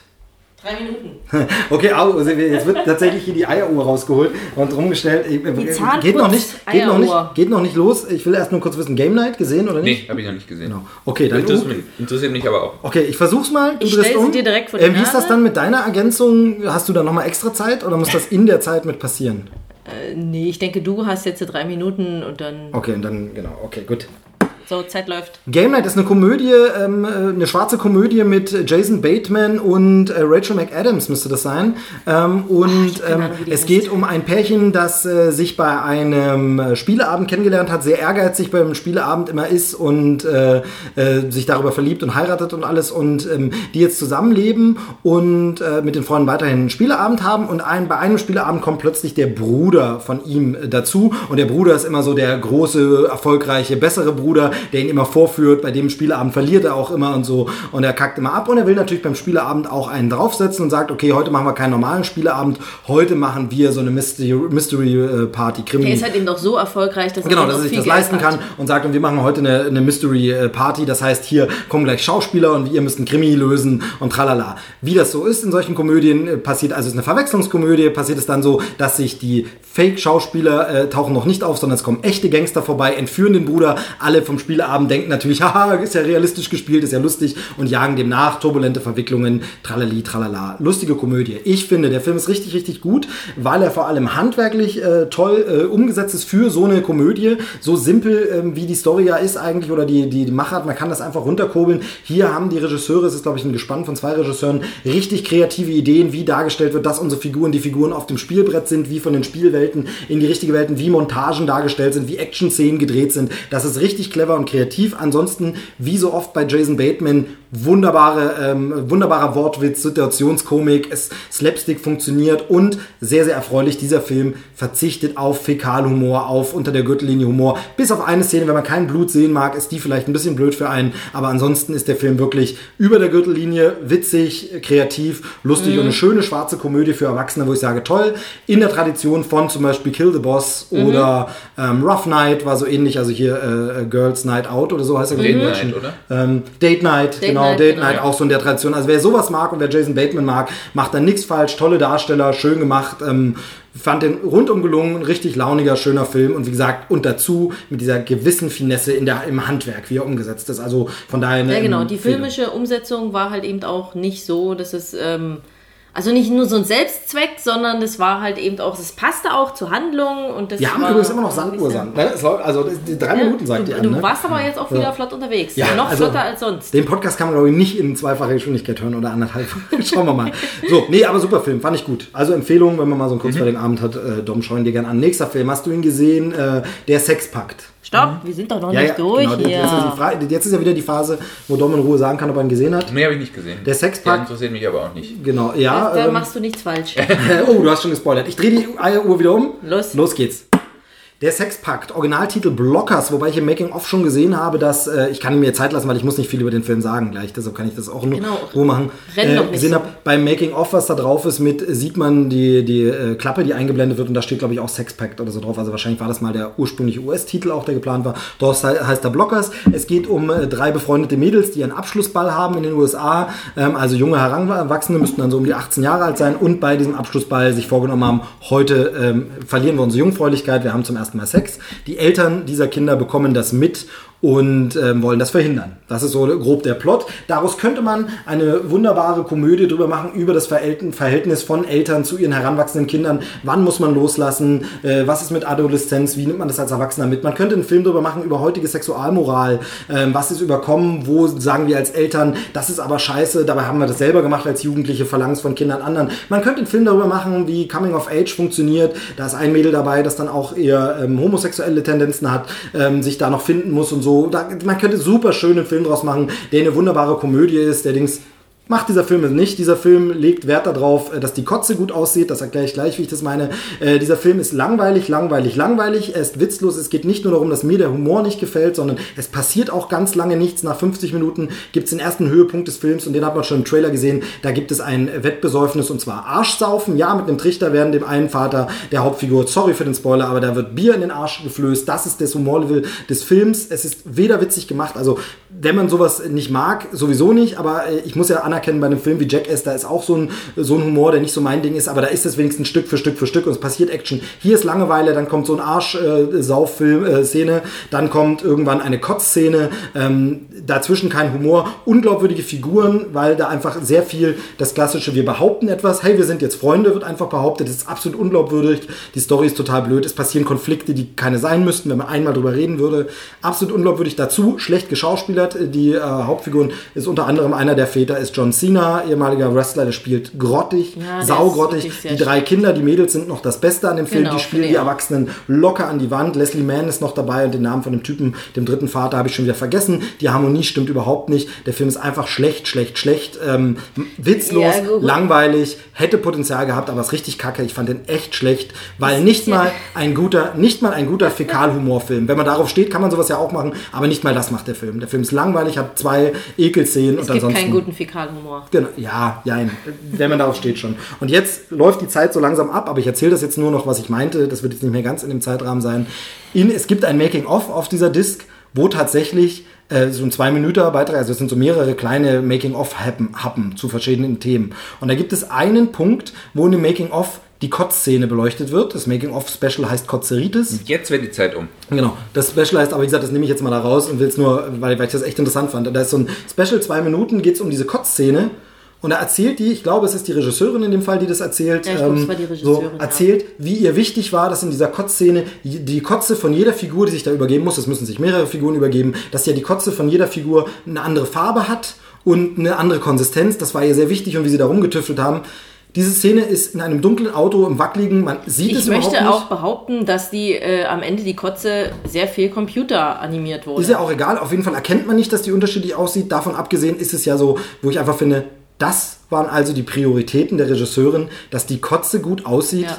Ganz ehrlich, andere Regisseure hätten sich überlegt, hey, vielleicht überlege ich mir, wo ein guter Witz reinpassen würde, Mhm. wo ich ein gesellschaftskritisches Thema einbaue, wo ich was machen könnte. Nö, hier Das würde ich jetzt hier aber jetzt äh, nah noch mit anfügen, weil ich finde, es wurden ja teilweise diese gesellschaftlichen Probleme, äh, was du halt vorhin angesprochen hast, was dir fehlt in dem Film, wurden ja teilweise angeschnitten Aber und plump angebracht. und, ja, war nicht besonders gut und es waren, äh, aber man, man, das, war sowas, wo man denkt, merkt ihr das nicht selber, dass das doch jetzt mal interessant Stimmt, wäre? genau, du hast recht. Also es sind diese? Ansätze da, wo man sagt, siehst du nicht selber, du hast es gerade vor dir. Mach daraus deinen Film. Ja, aber eben, nö, bring das, nö. mach das, vertiefe das irgendwie, Genau. aber da hat man sich dann dagegen entschieden und Genau. macht dann so einen Und äh, um, den, um, den, um den Vergleich eben zu Game Night zu ziehen, auch absolut belanglos gefilmt. Da ist keine tolle Kameraeinstellung, Ja, da ist keine schöne Idee, wo man sagt, okay, war inhaltlich blöd, aber der Kameramann hatte den Spaß seines Lebens. Nee, langweilig, belanglos. Ähm, also muss man nicht gucken. Und äh, Nee, überhaupt auch, nicht. kann mir auch nicht vorstellen, dass die Zielgruppe irgendwelche 16- bis 20-jährigen Jugendlichen, wahrscheinlich feiern sie trotzdem ab, weil sie leicht angetrunken den gucken, aber dass die da sagen, boah, war der geil. Also ich glaube nicht, dass der so einen Hype auslösen wird wie ein American Pie oder so. Ja, ich, also, kannst, nee. Also, da, da ist Schrott. auch nichts Neues. Ich glaube, bei American Pie war das, glaube ich, jetzt auch einfach mal relativ was Frisches, was Neues. Da wurde halt Ja, und vor allem hat er, glaube ich, die auch mehr Grenze Witze, wenn überschritten. man, wenn man einfach auf den, auf den ja, Witz immer steht. Ich Genau. habe den, glaube ich, bloß einmal gesehen. Ja, also jetzt muss ich ihn, glaube ich, doch angucken. Nee, genau. Also leider, leider totaler Schrott. ist so ein Äh, bisschen wie damals, als der Dom äh, von, wie hieß der, Mother. Mother erzählt hat, Oh wo ja, er auch Mother. eigentlich gesagt hat, so scheiße, aber irgendwie hat es dann doch das wir haben ihn immer noch nicht geweckt. geguckt. Der ist jetzt bei Amazon Prime. Das nochmal als Empfehlung. Also wer den gucken will, der ist bei Prime. Wir haben ihn immer noch nicht geguckt. Müssen wir mal. Weil man irgendwie, muss ich ganz ehrlich sagen, Dom, durch deine gute Erzählung, wir haben ja auch nach dem Podcast off-air noch ein bisschen Spoiler-Special gemacht und gesagt, ah, komm, erzähl uns noch ein bisschen was. Ähm, und ich habe wirklich das Eindruck, das klingt ganz blöd, aber auch die die ich gesehen habe, ich habe den Eindruck, ich hätte den gesehen. Dabei habe ich den gar nicht gesehen. aber ich habe den Eindruck, ich kann mir sehr gut vorstellen und deshalb ist der Reiz nicht so da, den noch zu gucken. Ähm, auch wenn ich ihn vielleicht besser finden würde als du. Ja. Ich habe das Gefühl, ja, was soll da noch kommen? Also das so, ähm, aber wer den noch sehen will, Mother, äh, Ausrufezeichen von Darren Aronofsky, haben wir vor ein paar Folgen hier besprochen. Ähm, gerne nochmal nachhören. Da, äh, den gibt es bei Prime, genau. Ansonsten haben wir gestern einen Film, und das wäre jetzt der dritte in der Schnellraterunde. Puh, Schnellraterunde? Ähm, ja, Schnellraterunde, sage ich schon. Ja, Schnell- Schnellkritikrunde. Ähm, haben wir äh, gestern noch einen Film geguckt, äh, Klapp um. Klapp um. Zeit läuft. The Belko Experiment. Ich weiß so. gar nicht, ob er einen deutschen Titel hat, das Belko Experiment. Achso, ihr seid vergessen, dich zu fragen, hast du ihn gesehen? Nein. Hast du nicht gesehen. Äh, Belko Experiment, eine, ja, so ein bisschen Fingerübung oder Zwischenübung zwischen den beiden Guardians of the Galaxy äh, von James Gunn, der hier das Drehbuch geschrieben hat und produziert hat. Er hat aber nicht Regie geführt, hat jemand anders Regie führen lassen, aber das Drehbuch hat er geschrieben, wie er Making-of erzählt hat, das geträumt, dieses Setting, den Trailer quasi geträumt und gesagt, ähm, äh, ja, er, er, er schreibt da jetzt einfach mal ein Drehbuch, hat es schnell runtergeschrieben und das ist so ein kleiner Film. Das Ding ist in etwa ein Kammerspiel, es geht um eine Firma in äh, Bogotá, Kolumbien, ist es so eine amerikanische Firma mit den Mitarbeitern, die da jeden Tag irgendwas soll eine gemeinnützige Organisation sein. Echt? Die Wo arbeiten, kam das raus? Das wurde da erzählt, mehrfach. Echt, Äh, ja? ja, genau. Mehrfach? Ja, ja. ähm, egal. Jedenfalls, ähm, Das hast du dir doch nur ausgedacht. jedenfalls ähm, arbeiten die dort ähm, und ähm, ja, eines schönen Tages äh, in dieser Firma äh, gehen plötzlich äh, Jalousien aus Metall und äh, Stahltüren vor das ganze Gebäude. Alle sind ver das Gebäude wird verriegelt und verrammelt. Die Leute sitzen fest und eine Stimme sagt: ähm, Töten Sie jetzt, ähm, ich weiß gar nicht, wie viele Leute sind es am Anfang, töten Sie, ich bin mir jetzt glaub, nicht mehr sicher. zwei oder so, töten ne? Sie zwei oder drei. Ist das, ist, das so ein, ist das so eine Clownfigur auf einem Dreirad? Nee, aber genau.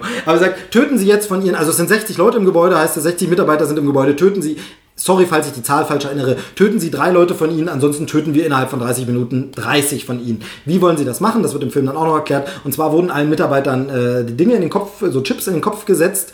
Ähm, das wurde ihnen erklärt mit, in Kolumbien werden immer mal Amerikaner entführt und damit wir sie orten kann, haben sie einen Ortungschip drin. Das ist aber gar kein Ortungschip, in Wirklichkeit ist es ein kleiner Sprengkörper und die äh, ominöse Stimme, die man aus dem Off hört, kann eben einfach äh, Köpfe sprengen der Leute. Das heißt also, wer sich weigert mitzumachen, der wird einfach gesprengt und wenn sie nicht die Leute töten, werden einfach 30 Leuten die Köpfe Die gesprengt. haben offensichtlich keinen guten Betriebsrat. Genau, die haben offensichtlich keinen guten Betriebsrat ähm, und darum geht's äh, in, dem, in dem Film und man kann sich dann natürlich, im Trailer wird es schon angedeutet, äh, überlegen, wie geht's dann weiter, wenn sie einmal die Bedingungen erfüllen, was soll dann noch passieren und so weiter und so fort. Das Ganze erinnert an ähnliche Spiele dieser Macher, äh, Spiele, ähnliche Filme dieser Machart mit solchen Spielen, eben du hast schon Saw angedeutet, aber zum Beispiel auch sowas wie äh, Cube. Ähm, Oder was gibt's denn noch so? Vielleicht ein bisschen Hunger Games, allerdings ist es hier eben in einem engen Raum und so. Es gibt Ja, du hast verschiedene. halt nicht diese Hintergrundstory. Genau, aber es- Hunger Games- Battle Royale. Battle Royale, genau, ja. stimmt, stimmt. Also in diese, in diese Richtung geht's. Das Ganze ist ein grundsolider Film, der richtig gut gemacht ist. Gute Schauspieler sind dabei. Ähm, John C. McKinley zum Beispiel, äh, Dr. Cox aus äh, Scrubs ist dabei. Ähm, äh, und äh, ist, ein, ist ein gut gemachter Film, äh, kann man sehen. Ich muss sagen, ich glaube, wenn der Film 1997 rausgekommen wäre und ich den mit 17 gesehen hätte, hätte ich gedacht, was für ein gesellschaftskritisches Meisterwerk. Wenn man ein paar Filme dieser Art, dieser Machart, dieser Handlung schon gesehen hat, dann ist es jetzt nichts wirklich Neues. Dann ist es so, muss man sagen, ja, kennt man, aber der erlaubt Der sich keine, gemacht, genau, ja. er erlaubt sich keine Fehler, da ist nichts, wo ich sage, oh Gott, das ist ja blöd gemacht, sondern es ist okay. Er ist auch relativ logisch. Es werden immer wieder, wo ich sage, cool, dass ihr in einem Nebensatz erklärt, jetzt ist die Zeit ab. Ähm, also bin ich nicht ganz durchgekommen. Es werden immer mal in einem Nebensatz so Sachen erklärt, wo man sagt, ja, das ist aber unlogisch. Man sagt, ah, okay, sie haben sich darüber Gedanken gemacht, das wird in einem Nebensatz weg erklärt, was mich ja oft bei anderen Filmen stört, wo ich sage, du hättest einen Satz ins Drehbuch schreiben müssen, dann wird es logisch. Das machen sie sehr oft und es funktioniert gut, aber es ist eben nichts wirklich Neues, wenn man das Genre kennt. Positiv muss ich vermerken, das hat mir besonders gefallen bei dem Film, ist es so, es gibt eine kleine Auflösung am Ende. Das ist vielleicht jetzt ein Spoiler, weiß ich nicht, aber ich sage ja nicht, was die Auflösung ist. Aber das haben ja andere Filme des Genres, und da nenne ich jetzt keine Namen, aber andere Filme des Genres oft nicht. Da wird dann alles offen gelassen und du erfährst nie. Oder es wird extra so auf Sequel getrimmt, dass man sagt, oh, und am Ende kommt nur noch so eine Andeutung. In Teil 2 erfahren wir dann, was dahinter steckt. Das ist hier nicht so. Es gibt eine kleine, es wird nicht alles in jedem Winkel ausgeleuchtet, aber es gibt eine Auflösung. Das fand ich schön, das fand ich angenehm, weil das nicht so nervt, sondern wirklich nur, hey, das soll mal eine kleine Kurzgeschichte sein, die uns erzählt wird. Der Film hat auch nur 89 Minuten Laufzeit. Den kann man schnell mal weggucken. Der ist allerdings sehr blutig, der ist auch ab 18, also der ist schon ordentlich brutal. Der Film kann man sich denken, so äh, die explodierenden Köpfe und ähnliches werden sehr, sehr explizit gezeigt.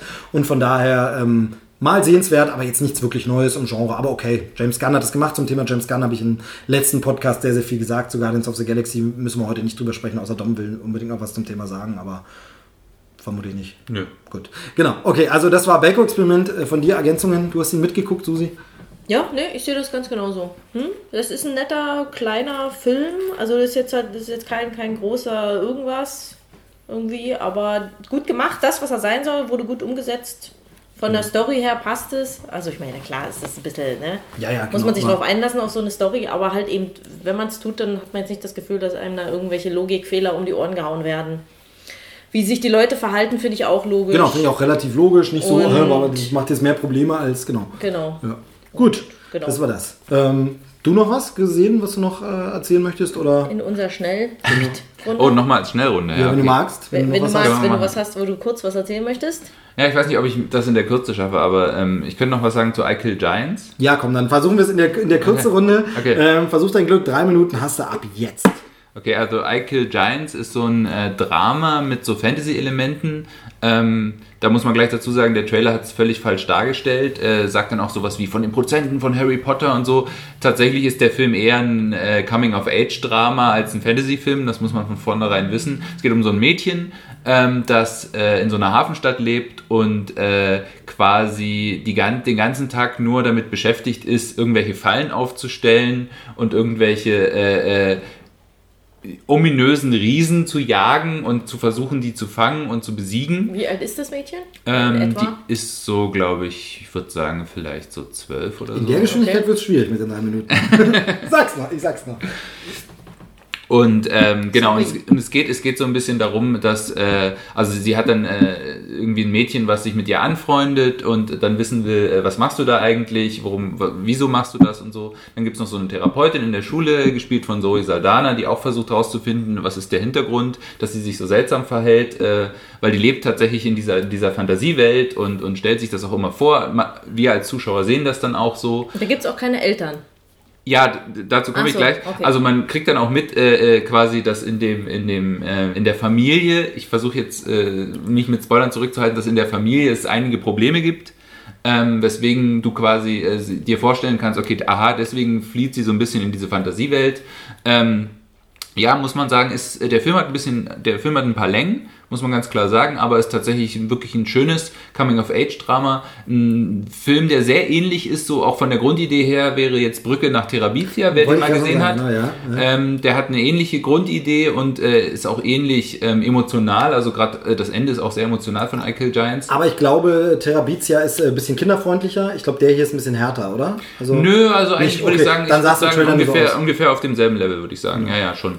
Ähm, und genau, und äh, schönes, schönes Coming of Age Drama, noch ganz interessant, äh, geschrieben von äh, äh, Joe Kelly, die, der auch das äh, Comic dazu geschrieben hat. Das ist ah. nämlich eine Comic-Verfilmung, I Kill Giants, und äh, der, der Autor des Comics ist auch der Autor der Verfilmung. Ja. Schöner Film, kann man sich angucken, wenn man solche Coming-of-Age-Dramen mag. Aber tatsächlich ist es auch so ein Film, wo ich sagen würde, das Zielpublikum des Films ist, glaube ich, auch eher so äh, Teenager, die vielleicht ein bisschen was Anspruchsvolleres gucken wollen oder so.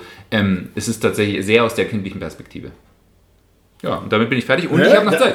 Sehr, sehr gut. Man, muss nicht, man muss nicht die ganze Zeit so schnell reden. Ja, okay, okay. okay. Aber man kann, ist doch schön, wenn man kann. Das ist ja das Gute. Ähm, woran mich der Trailer auch erinnert hat, also Terabizia, genau. Ja. Ich habe den Film jetzt nicht gesehen, deshalb, mhm. ähm, ich glaube, er ist bei Netflix jetzt. Äh, sorry, dass ich die Konkurrenz wieder erwähne. Ich glaube, bei Netflix oder bei Prime. Einer von beiden hat ihn jetzt, glaube ich, ab diesem Monat. Ähm, woran er mich auch erinnert hat, ist ähm, A Monster Calls, äh, sieben Minuten nach Mitternacht. Ja, den habe ich, hab ich ja noch nicht gesehen. Unbedingt. Äh, Großartiger Film. Unbedingt, äh, unbedingt. Nimm dir eine Packung, am besten zwei Packungen Taschentücher dazu. Na gut, ich bin niemand, der bei Filmen weint. Naja. Jetzt alle hier so ein betretenes Schweigen.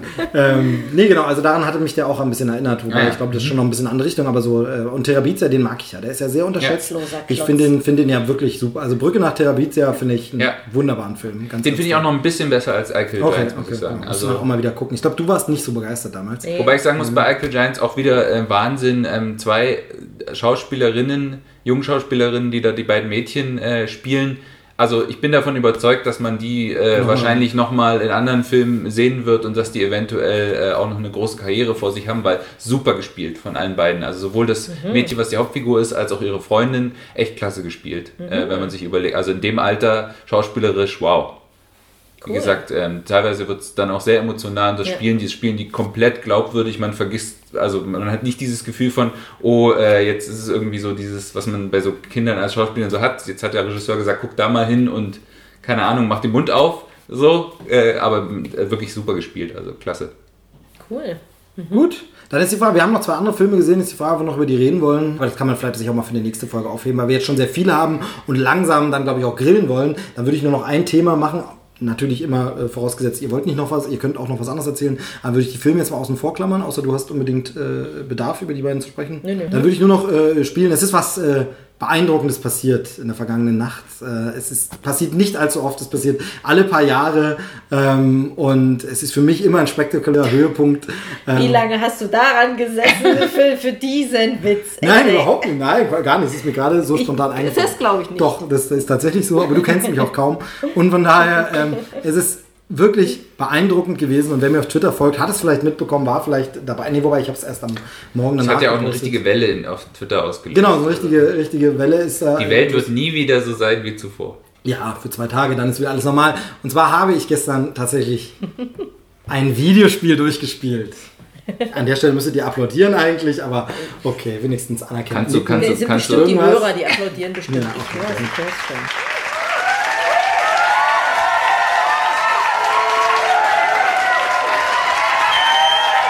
Kannst du das? Kannst du da noch reinschneiden, meinst Ach so, du? ach so, nee, sowas mache ich nicht. ähm, jetzt müsste ich es eigentlich machen, Das aber ich das Ding ist, hab keinen Bock. Ich habe keinen Bock, hier noch äh, Haufen Arbeit reinzustecken. Ähm, das ist ja so, dieser Podcast, das wird hingerotzt, da ist keine Qualität, da wird nichts poliert und gar nichts. So, Ja. Hier müsste ich jetzt eigentlich was reinschneiden. So. Äh, und zwar habe ich gespielt äh, Thimbleweed Park. Ähm, du hast es ja ein Stück gesehen, du kennst es, du kennst es nicht Schon mal gehört, äh, dass es dieses Projekt ist von äh, Ron Gilbert. Ja, genau. Also äh, Thimbleweed Park ist ein äh, Click-and-Point-and-Click-Adventure. Click-and-Point-Adventure oder Point-and-Click. Point-and-Click-Adventure. Ähm, wie es sie früher in den 90er Jahren ja sehr viel gab. Also wir erinnern uns an Maniac Mansion, äh, Zack McCracken, Indiana Jones and the Last Crusade, Indiana Jones and the Fate of Atlantis, ähm, Monkey Island 1, Monkey Island 2, Monkey Island 3. Was ist mit diesem Day of the Tentacle? Day of the Tentacle, super wichtig. Äh, eins Sam- meiner Sam liebsten. Max erwähnt? Sam Das Max hab habe ich ich, noch nicht glaub ich, erwähnt, Sam Max nie geschaut. Ja, Day of the Tentacle, glaube ist die Fortsetzung zu Maniac Mansion, aber man muss Maniac Mansion nicht gespielt haben. Kann es auch so äh, verstehen und sehr, sehr lustig. Also Da damals. gibt es ja jetzt ein, Fa- eine Fanfortsetzung. Ja, das habe ich auch gelesen, genau, Ja. eine Fanfortsetzung. Von Day of the noch Tentacle. Genau. Ja. Äh, von Sam Max gab es ja später dann nochmal äh, von Telltale oder Ja, von sowas. das Telltale hat aber mit dem alten ja. nichts. Damals Filme von zuerst Lucas Film Games, dann Lucas Arts, äh, hieß ja die Produktionsschmiede, eben auch von einem Dunstkreis von George Lucas entstanden. Ist ja jetzt auch äh, gerade, äh, ist ja auch gerade äh, so eine Renaissance dieser Adventures. Also wahnsinnig viele, gibt zum Beispiel diese deutsche äh, Softwarefirma Dedelic oder Dedelic, ich weiß Dedelic, immer nicht, ja, wer das genau. ausspricht, äh, die haben auch wahnsinnig viele, die haben halt diesen, dieses Erna, wie heißt es, Erna will raus, Erna jetzt nicht, aber will's wissen, Firma- Erna kommt, ich habe keine Ahnung.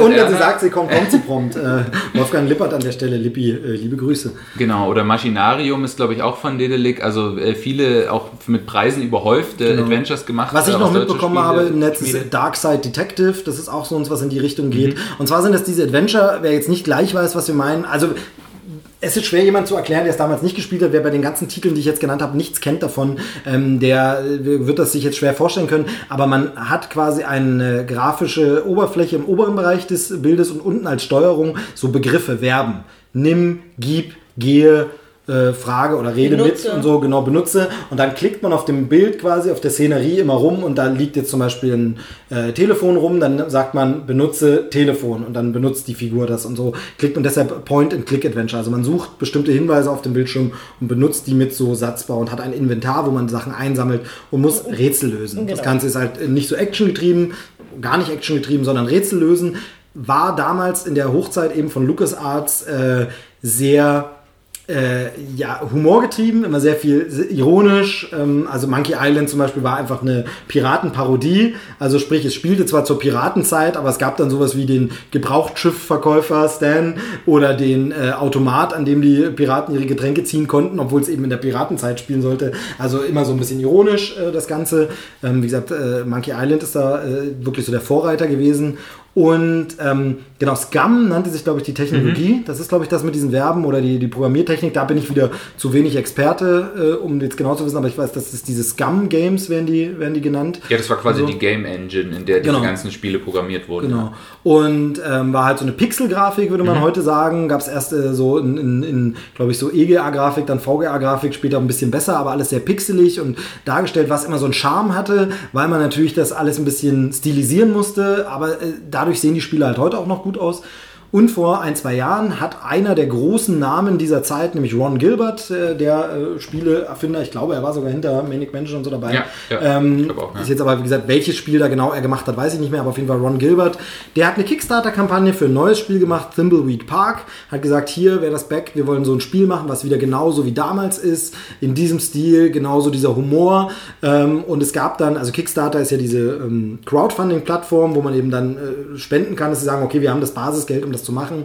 Und wenn das Spiel irgendwann fertig ist, dann äh, kannst du es auch normal kaufen. Ich habe es damals nicht gebackt, weil ich es vergessen habe, ganz einfach, ähm, und habe es jetzt ganz normal gekauft. Hatte, glaube ich, 20 Euro oder so gekostet. Also war jetzt kein, kein großer Act ähm, für ein tolles Spiel und ähm, gab dann als Stretch Goals auch so Sachen. Also Stretch Goals sind, wenn sie mehr als die Mindestsumme, die sie zum Herstellen brauchen, erreichen, machen sie noch andere Sachen. Und da war als Stretch Goal zum Beispiel dabei, wir holen die Originalübersetzer von damals für die verschiedenen mhm. Länder. Und so hat jetzt zum Beispiel ähm, äh, Boris Schneider-Jone und Heinz, äh, Heinrich Lennart, die auch äh, damals mit äh, synchronisiert haben und so Spiele Veteranen sind in der deutschen Videospielszene der 90er Jahre, ähm, die haben mit die Übersetzung jetzt gemacht, die deutsche, sodass die deutschen Texte auch Sehr gut cool. sind. Sprachausgabe ist nur Englisch, aber es gibt Texteinblendungen und alles, was deutsch dasteht. Es ist wunderbar übersetzt, also richtig toll.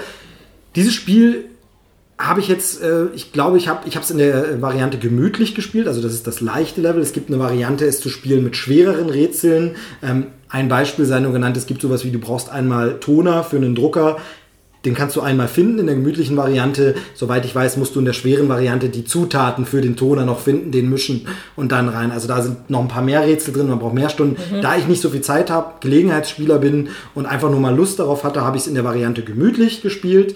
Ähm, habe laut Spielstand so in etwa 10 Stunden, 10 bis 11, 12 Stunden, ab, ab und zu speichert man auch mal ab. Ähm, das Spiel ist so gemacht, man kann nicht sterben, es gibt keine Dead Ends, aber es gibt zwei Stellen, wo du quasi dir was vertust zu tun, wenn du jetzt schon weitermachst, da sagt das Spiel, vielleicht sollte ich lieber einmal speichern.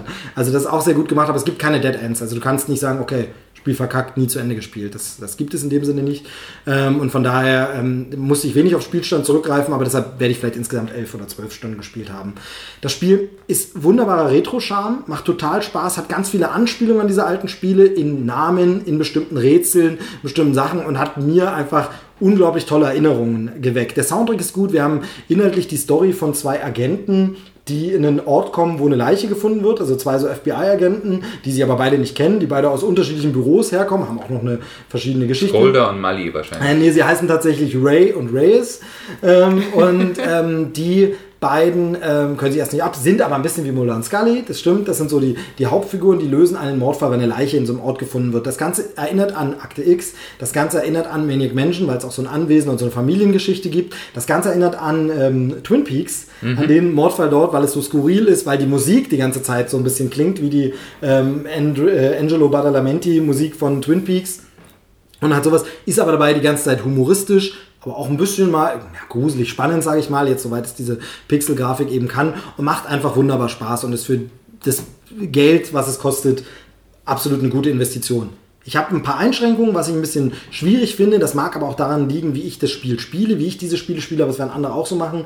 Ich bin ein bisschen ein ungeduldiger Spieler und habe natürlich auch schon mehrere Adventures gespielt. Das heißt, ich neige dazu, manchmal Dinge zu machen, die das Spiel noch gar nicht gefragt hat und dass die dann manchmal schon möglich sind, macht natürlich die Story so ein bisschen kaputt. Also du siehst irgendwo, ich denke jetzt mal was aus, aber du siehst irgendwo eine, eine, eine äh, Faschingsmaske rumliegen und dann nimmst du die schon mal mit und gibst die schon mal jemanden ohne dass das Spiel das schon gesagt hat, weil du denkst, der könnte das vielleicht später bauen. Das ist so ein bisschen antizipierend und das ist ein, vielleicht, wie gesagt, mein Fehler, weil ich so spiele, aber die Spielmechanik erlaubt es ja auch. Und das ist dann manchmal ein bisschen schade, weil da die Story ein bisschen ins Holpern kommt. Dadurch, genauso wie es so ist, bei diesem Spiel spielst du insgesamt vier bis fünf, teilweise fünf Charaktere, zwischen denen du auch wechseln kannst. Und da ist es so, dass die sich teilweise helfen müssen, ohne dass sich diese Charaktere je getroffen haben oder das besprochen haben. Da weiß ich nicht, ob ich dann einen Dialog vergessen habe zu halten zwischen Figuren, erst hätte da hingehen müssen und so ungeduldig war, aber manchmal kombiniert man dann, ah, dann muss der das bestimmt machen und es ist dann ein bisschen seltsam. Ich nenne jetzt ein Beispiel, das spoilert man nichts vom Spiel, aber eine Figur muss an einem Ventilator was reparieren oder machen mit dem und daneben ist ein Schild mit einer Telefonnummer. Dann wechsle ich zu der anderen Figur, die ein Telefon hat und rufe dort an und dann passiert das, weil dann der Service vom Ventilator angerufen wird. Diese Figuren treffen sich aber nie und es sagt nie diese Figur, kannst du für mich bitte dort anrufen? Das ist in der Story natürlich ein bisschen unlogisch. Weil ich bin natürlich der Übererzähler, der das alles weiß und kennt deshalb die Telefonnummer auch in einer anderen Figur. Aber eigentlich dürfte die andere Figur diese Telefonnummer nicht wissen, weil sie dies nie gesehen hat, das Schild. Das finde ich ein bisschen holprig, ein bisschen schade. Vielleicht bin ich da auch pingelig. Und letztlich, das ist ein Mini-Spoiler, aber den muss ich bringen, geht das Spiel in eine Metaebene an manchen Elementen, mit der man das dann auch wieder erklären kann. Aber auf jeden Fall äh, ein super tolles Spiel, wer wirklich mal wieder Bock hat und sagt, also ich habe mir vor ein paar Jahren, ist wirklich wahrscheinlich zehn Jahre her oder wie lange es war, auf der PlayStation 3 dieses Monkey Island Remastered geholt und Monkey Island 2 Remastered war es, glaube ich, angefangen zu spielen. Und ganz ehrlich, man spielt es dann irgendwie doch nicht durch. Man kennt die Rätsel, man hat es dann schon mal so. Und das Spiel war eben neu, war frisch. Ich kannte das alles noch nicht, musste neu überlegen. Teilweise natürlich, weil ich nicht so viel Zeit habe, habe ich Hilfe verwendet, allerdings keine Komplettlösung. Es gibt im Spiel immer mal wieder Hinweise, wo dann auch steht, unter dieser Telefonnummer wird Ihnen geholfen. Und wenn du dann ein Telefon findest und dann anrufst, bekommst du Tipps für das Spiel. Das habe ich gebe ich zu, relativ oft gemacht, weil ich eben durchkommen wollte und es dann aber eben auch in zehn Stunden mal geschafft habe zu spielen. Und ähm, also mit minimalen Einschränkungen eine Empfehlung, wer dieses Genre mag, dieses Spiel unbedingt mal spielen. Ähm, heute Nacht um vier war ich fertig und äh, habe das sehr genossen. Doppelten Wortsinn. Ja, war sehr, sehr schön. Also Thimbleweed Park. Ähm, merkt man, habe ich jetzt nicht so schnell geredet wie bei den Filmen. Ne? War okay. Ähm, was ist das für eine Grafik? Die Grafik ist so Pixel-Grafik, aber auch ein bisschen besser. Mhm. Also es gibt das, ich weiß nicht, ob du dich noch daran erinnerst, zum Beispiel Zack McCracken gibt es ja. einmal in der ganz alten Grafik mhm. und dann gibt es so eine etwas überholte VGA, wir haben die Pixel noch ein bisschen detaillierter und so und mehr so wie diese bessere sieht ja. aus. Also eher wie Monkey Island 2 als wie die alte ursprüngliche Maniac Mansion. So, ja. ne? Also mehr so, weil ich glaube, bei Monkey Island 2 wurde damals auch damit gescherzt, dass er irgendwo mal durch eine äh. Tür geht und dann landet er in einer Grafik aus dem ersten Spiel, ja. was noch so ein bisschen gröber pixelig war. ähm, und hier ist es so wie eher Mon Monkey Island 2. Genau, wunderschön gemacht. Äh, du hast ja drauf geguckt, wie fandest du es? Ja, ne, war gut. Also, so, und wie gesagt, dazu schöner Sound von heute eben dann, also mhm. Sprachausgabe mhm. auf Englisch und, und schöner, schöner Soundtrack. Der ist zeitgemäß und modern und ähm, macht Spaß. Also, wie gesagt, vielleicht ein paar Story-Holprer, aber unbedingt mal. Also wenn du mal Zeit und Langeweile hast, ähm, du spielst es dann wahrscheinlich eher auf der harten Variante, ähm, aber... Ja, weiß ich nicht. Äh, bei so Rätseln bin ich dann auch schnell. Oh, ich dachte, du bist da, bist da ein bisschen besser. Also bei mir ist halt dieses Casual-Game-Ding, ich wollte Spaß damit haben und dann will ich mir den Tipp auch holen. Ich habe jetzt keine Komplettlösung im Netz gelesen, weil das wäre dann auch Quatsch. Also wobei ja. es einmal so eine Metaebene gibt, da musst du was quasi fast im Netz gucken, um weiterzukommen. Das ist äh, ganz witzig. Ja, genau, das war mal ein Spieletipp von mir, auch, auch selten. Und ein Spiel, das ich durchgespielt habe. Wuhu, genau. Genau, damit sind wir, sind wir auch durch, soweit. Ich will noch, äh, habt ihr noch irgendwie ein Thema? Gut, ihr guckt also, mal rein. Wir noch mal überlegen. Wenn, wenn wir bei Spielen sind, ich kann auch jede Menge Spiele noch empfehlen. Wenn du, wenn du magst, dann empfehle noch eins. Also dann äh, sehr gern. Also ich würde noch empfehlen, tatsächlich, wenn wir eh schon bei dem Thema Adventure sind, äh, auch wenn es so ein bisschen ein Edge-Case ist, äh, das Spiel. Ochsen das ist heute dein Lieblingswort, ne? Ja, irgendwie schon. Äh, Oxenfree. Oh, schon öfter gehört, äh, aber ich weiß gar nichts drüber. Ich habe nur gehört, oh geil, Ochsen, also wo es mal auf Twitter und mehrere Leute empfohlen, aber weiß gar nicht, worum es geht. Bin gespannt, was du sagst. Also super Spiel ist so ein bisschen ein Light-Adventure, weil so viele Puzzle gibt es eigentlich gar nicht. Es ist eher so, dass du quasi eine Story einfach durchspielst. Ähm, es geht halt darum, dass irgendwie so eine Gruppe von Freunden, äh, die sind auf einer Insel ähm, und ähm, dann passieren halt merkwürdige Dinge. Ähm, aber ein sehr, sehr cooles Element ist, ähm, ein wichtiges Spielelement ist, dass ähm, die Hauptfigur hat einen äh, hat so ein, so ein Handradio, so ein Kofferradio und ähm, du kannst quasi bestimmte Dinge rausfinden, indem du immer eine bestimmte Frequenz, also eine bestimmte Frequenz findest, an einer bestimmten Stelle. Also da gibt es dann meistens noch irgendwelche ähm, Signale, dass du jetzt weißt, okay, weißt, jetzt muss ich mal wieder, okay, ja, jetzt ja. muss ich mal wieder nach einer Frequenz suchen und dann wird quasi wieder ein Stück der Geschichte erzählt und du kommst ein Stück weiter und erfährst was und so. Total tolle Geschichte, wahnsinnig spannend, ähm, schön erzählt und der, der Look ist auch so ein bisschen, es ist nicht pixelig, aber es ist sehr einfach. Es ist so ein bisschen, bisschen erinnert so ein bisschen an Aquarell. Es ist ein äh, Indie-Game, ne? Es ist ein Indie-Game, Indie ja, ja. Mhm. Auf welcher Plattform hast du es gespielt? Ich habe es auf der PlayStation 4 gespielt. Genau, das habe ich gerade vergessen, trage ich noch nach. Ähm, äh, Thimbleweed Park gibt es, glaube ich, für alle Plattformen. PC, äh, PS4, ähm, ähm, sogar iOS, soweit mhm. ich weiß. Und ich weiß nicht, ob Android auch. Ich habe es auf der Xbox One gespielt. Sorry, habe ich vergessen. Du hast es auf der PS4. Gibt es aber, glaube ich, ist, nicht, ist kein Exclusive. Ich glaube, nee, glaub, das ist ein Indie-Spiel, was ist. Ähm, vielleicht sogar auf der Switch, das weiß ja. ich jetzt gar nicht. Aber also von der Grafik her, es ist jetzt nicht irgendwie äh, spektakuläres, es ist aber eine sehr schöne, ähm, quasi vereinfachte Grafik. Also auch die, die, die Gesichter sind, glaube ich, auch nur so, so angedeutet und die, und die äh, Figuren und die Details, aber Schau es ist sehr schön. Es ist so ein bisschen wie, ähm, also Aquarell ist vielleicht das falsche Wort, aber so ein bisschen wie die äh, Illustration in so einem Kinderbuch. So vom, vom, vom mhm. Stil her. Sehr und schön. da hast du, in dem Moment hast du äh, Susi erwischt. Nein. Und ähm, genau, und auch eine total spannende Geschichte, teilweise auch äh, echt gruselig, witzigerweise, obwohl diese, dieser Look eigentlich eher so ein bisschen kindlich ist. Also am Anfang, diese, am Anfang dachte ich auch, als ich angefangen, von als ich angefangen hat, das zu spielen, war so ein bisschen dieses von, wo ich mir so dachte von wegen, ja gut, ist das jetzt so ein bisschen so da, wirkt- da fängt es auch so sehr indie-mäßig an, dass du halt so indie-mäßige Musik hast und dann unterhalten die sich irgendwie über so Teenager-Probleme und denkst dir so, oh je, wenn das Spiel jetzt die ganze Zeit nur so weitergeht. Aber dann kommt halt die Handlung auch äh, in Gang und so. Wie heißt das nochmal? Oxenfree. Gehe hier mal ein. Ich habe jetzt nur auf die Schnelle ein Bild gefunden, wie es aussieht in etwa.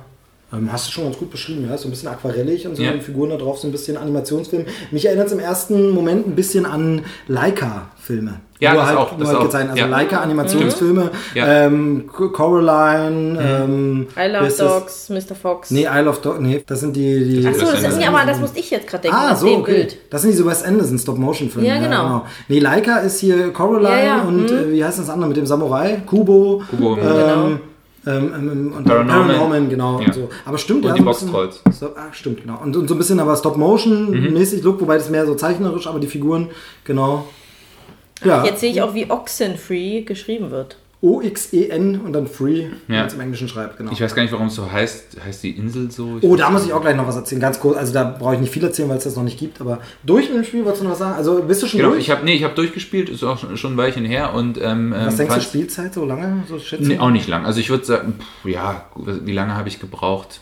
Ich habe es jetzt nicht gestoppt, aber ich würde auch sagen unter 10 Stunden. Also man Okay. ist re- wirklich relativ schnell durch. Dann schaue ich mir mal vielleicht an. Also ist vielleicht was. Ähm, Und du hast halt auch so, also es wird dann halt auch so ein, es wird dann halt auch immer weirder, das Spiel. Okay, ja. Also dass du halt dann auch so Sachen hast, wo du plötzlich, ich weiß nicht, ob ich das spoil ich spoilern würde es ganz gern vielleicht doch Okay. noch mal spielen. Also, weil das sind so Spiele, die schafft man ja auch mal durch. Also da ist so ein Ende in Sicht und das ist mehr wie so ein Film. Jetzt hat er Blut geleckt, So. der Steve. Ja, nein, aber es ist sowas, wo man auch mal dazu kommt, weißt du, wo man auch mal sagen kann, das spielt man mal abends so ein bisschen und deshalb, ähm, dann spoilst lieber nicht. Dann Ja, okay. nicht, aber es wird weird. Das machen diese Spiele ja immer ganz, ganz, Ja. äh, ganz gut, dass sie am Anfang noch relativ normal Ja, genau. und dann wird es immer schräger und denkst, sehr, sehr gut. Ähm, bist du durch mit dem Thema? Ich bin durch, ja. Dann kann ich noch eins empfehlen, den Trailer mal. Das Spiel habe ich natürlich noch nicht gesehen. Ähm, die von uns sehr geschätzte Bild- und Tonfabrik, ähm, Grüße zum Beispiel an Julian, ähm, die, äh, man kennt die, die produzieren zum Beispiel Neo Magazin Royal, die ähm, machen, glaube ich, bei diesen, äh, die, die beste Show der Welt, sind sie mit in der Produktion beteiligt oder helfen zumindest mit aus, auf jeden Fall im Fernsehen gerade ein großer Name.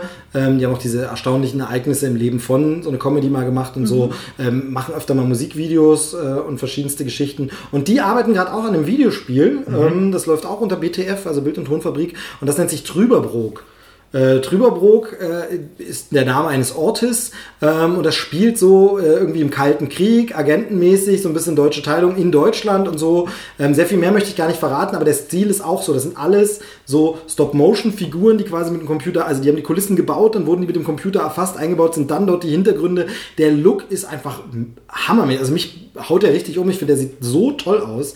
Also da guckt euch unbedingt mal den Trailer an, können wir ja gleich hier danach noch machen. Trüberbrook, freue ich mich riesig auf das Spiel. Also ich glaube, das wird richtig, richtig gut. Ähm, das vermarkten die, glaube ich, auch international, weil der Trailer ist auch auf Englisch und mit äh, Synchronsprechern und so. Ähm, aber das sieht richtig klasse aus. Also da freue ich mich sehr. Wenn da die Rätsel noch passen und der Humor, das ist wirklich so eine bisschen düstere, weirde, wie gesagt, auch wieder so Leica-Look-mäßige ähm, kalte Krieggeschichte. Sieht ganz cool aus. Also die haben jetzt gerade einen Trailer vor ein, zwei Wochen rausgehauen. Äh, Trüberbrook von der Bild- und Tonfabrik. So, genau, damit, damit wär's das. Mag jemand noch was erzählen?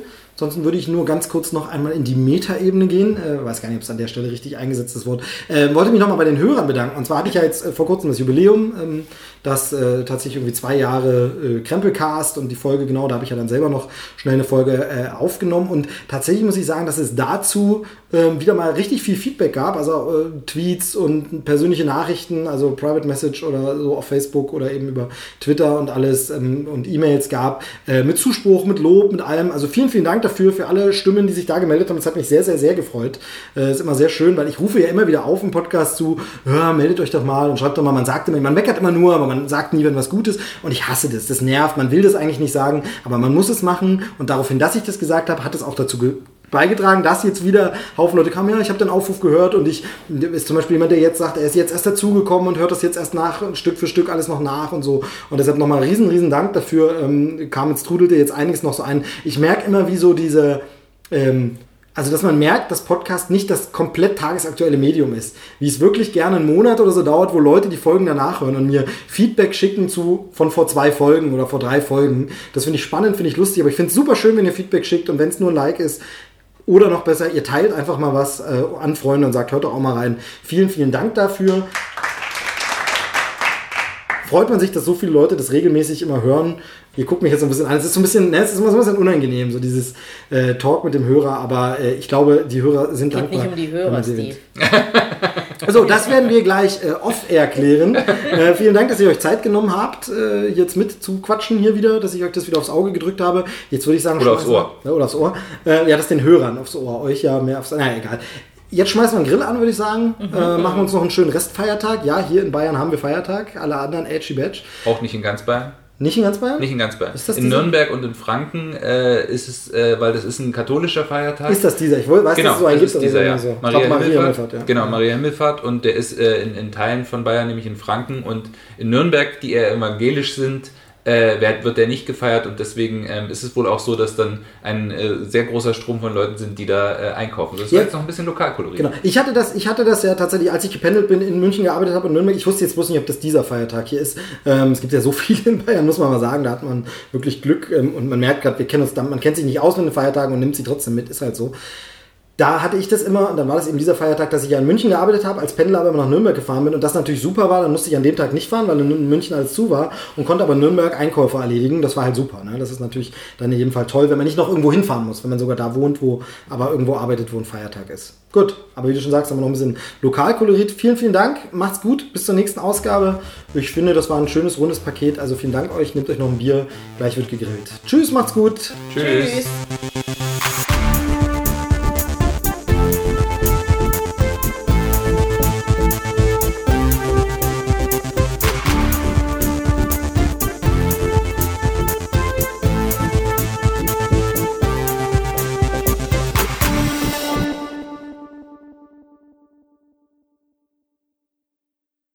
rede ja im Podcast nicht anders, als ich sonst rede. Redest du anders? Ja, total. Okay, ich rede jetzt den ganzen Podcast so mit meiner Trailer-Voice. 56? Natürlich gibt's die. Wenn das jetzt Folge 47 ist. Achso. Achso, ja. Mathe-Genie. Die, die am leisesten redet, sitzt am weitesten weg. Ich Das, finde, ich sollte auch das Mikro in die Hand nehmen und dann könnt ihr alle schwatzen. Dumm wollte das nicht. Ja, ich behalte es dann auch. Oh, das finde ich jetzt ganz, ganz scheiße. Also Fasching, Arschnasen-Shit finde ich schon, ist, ist schon ein Outtake wert. Auch ich hätte vorher schon Outtakes genommen.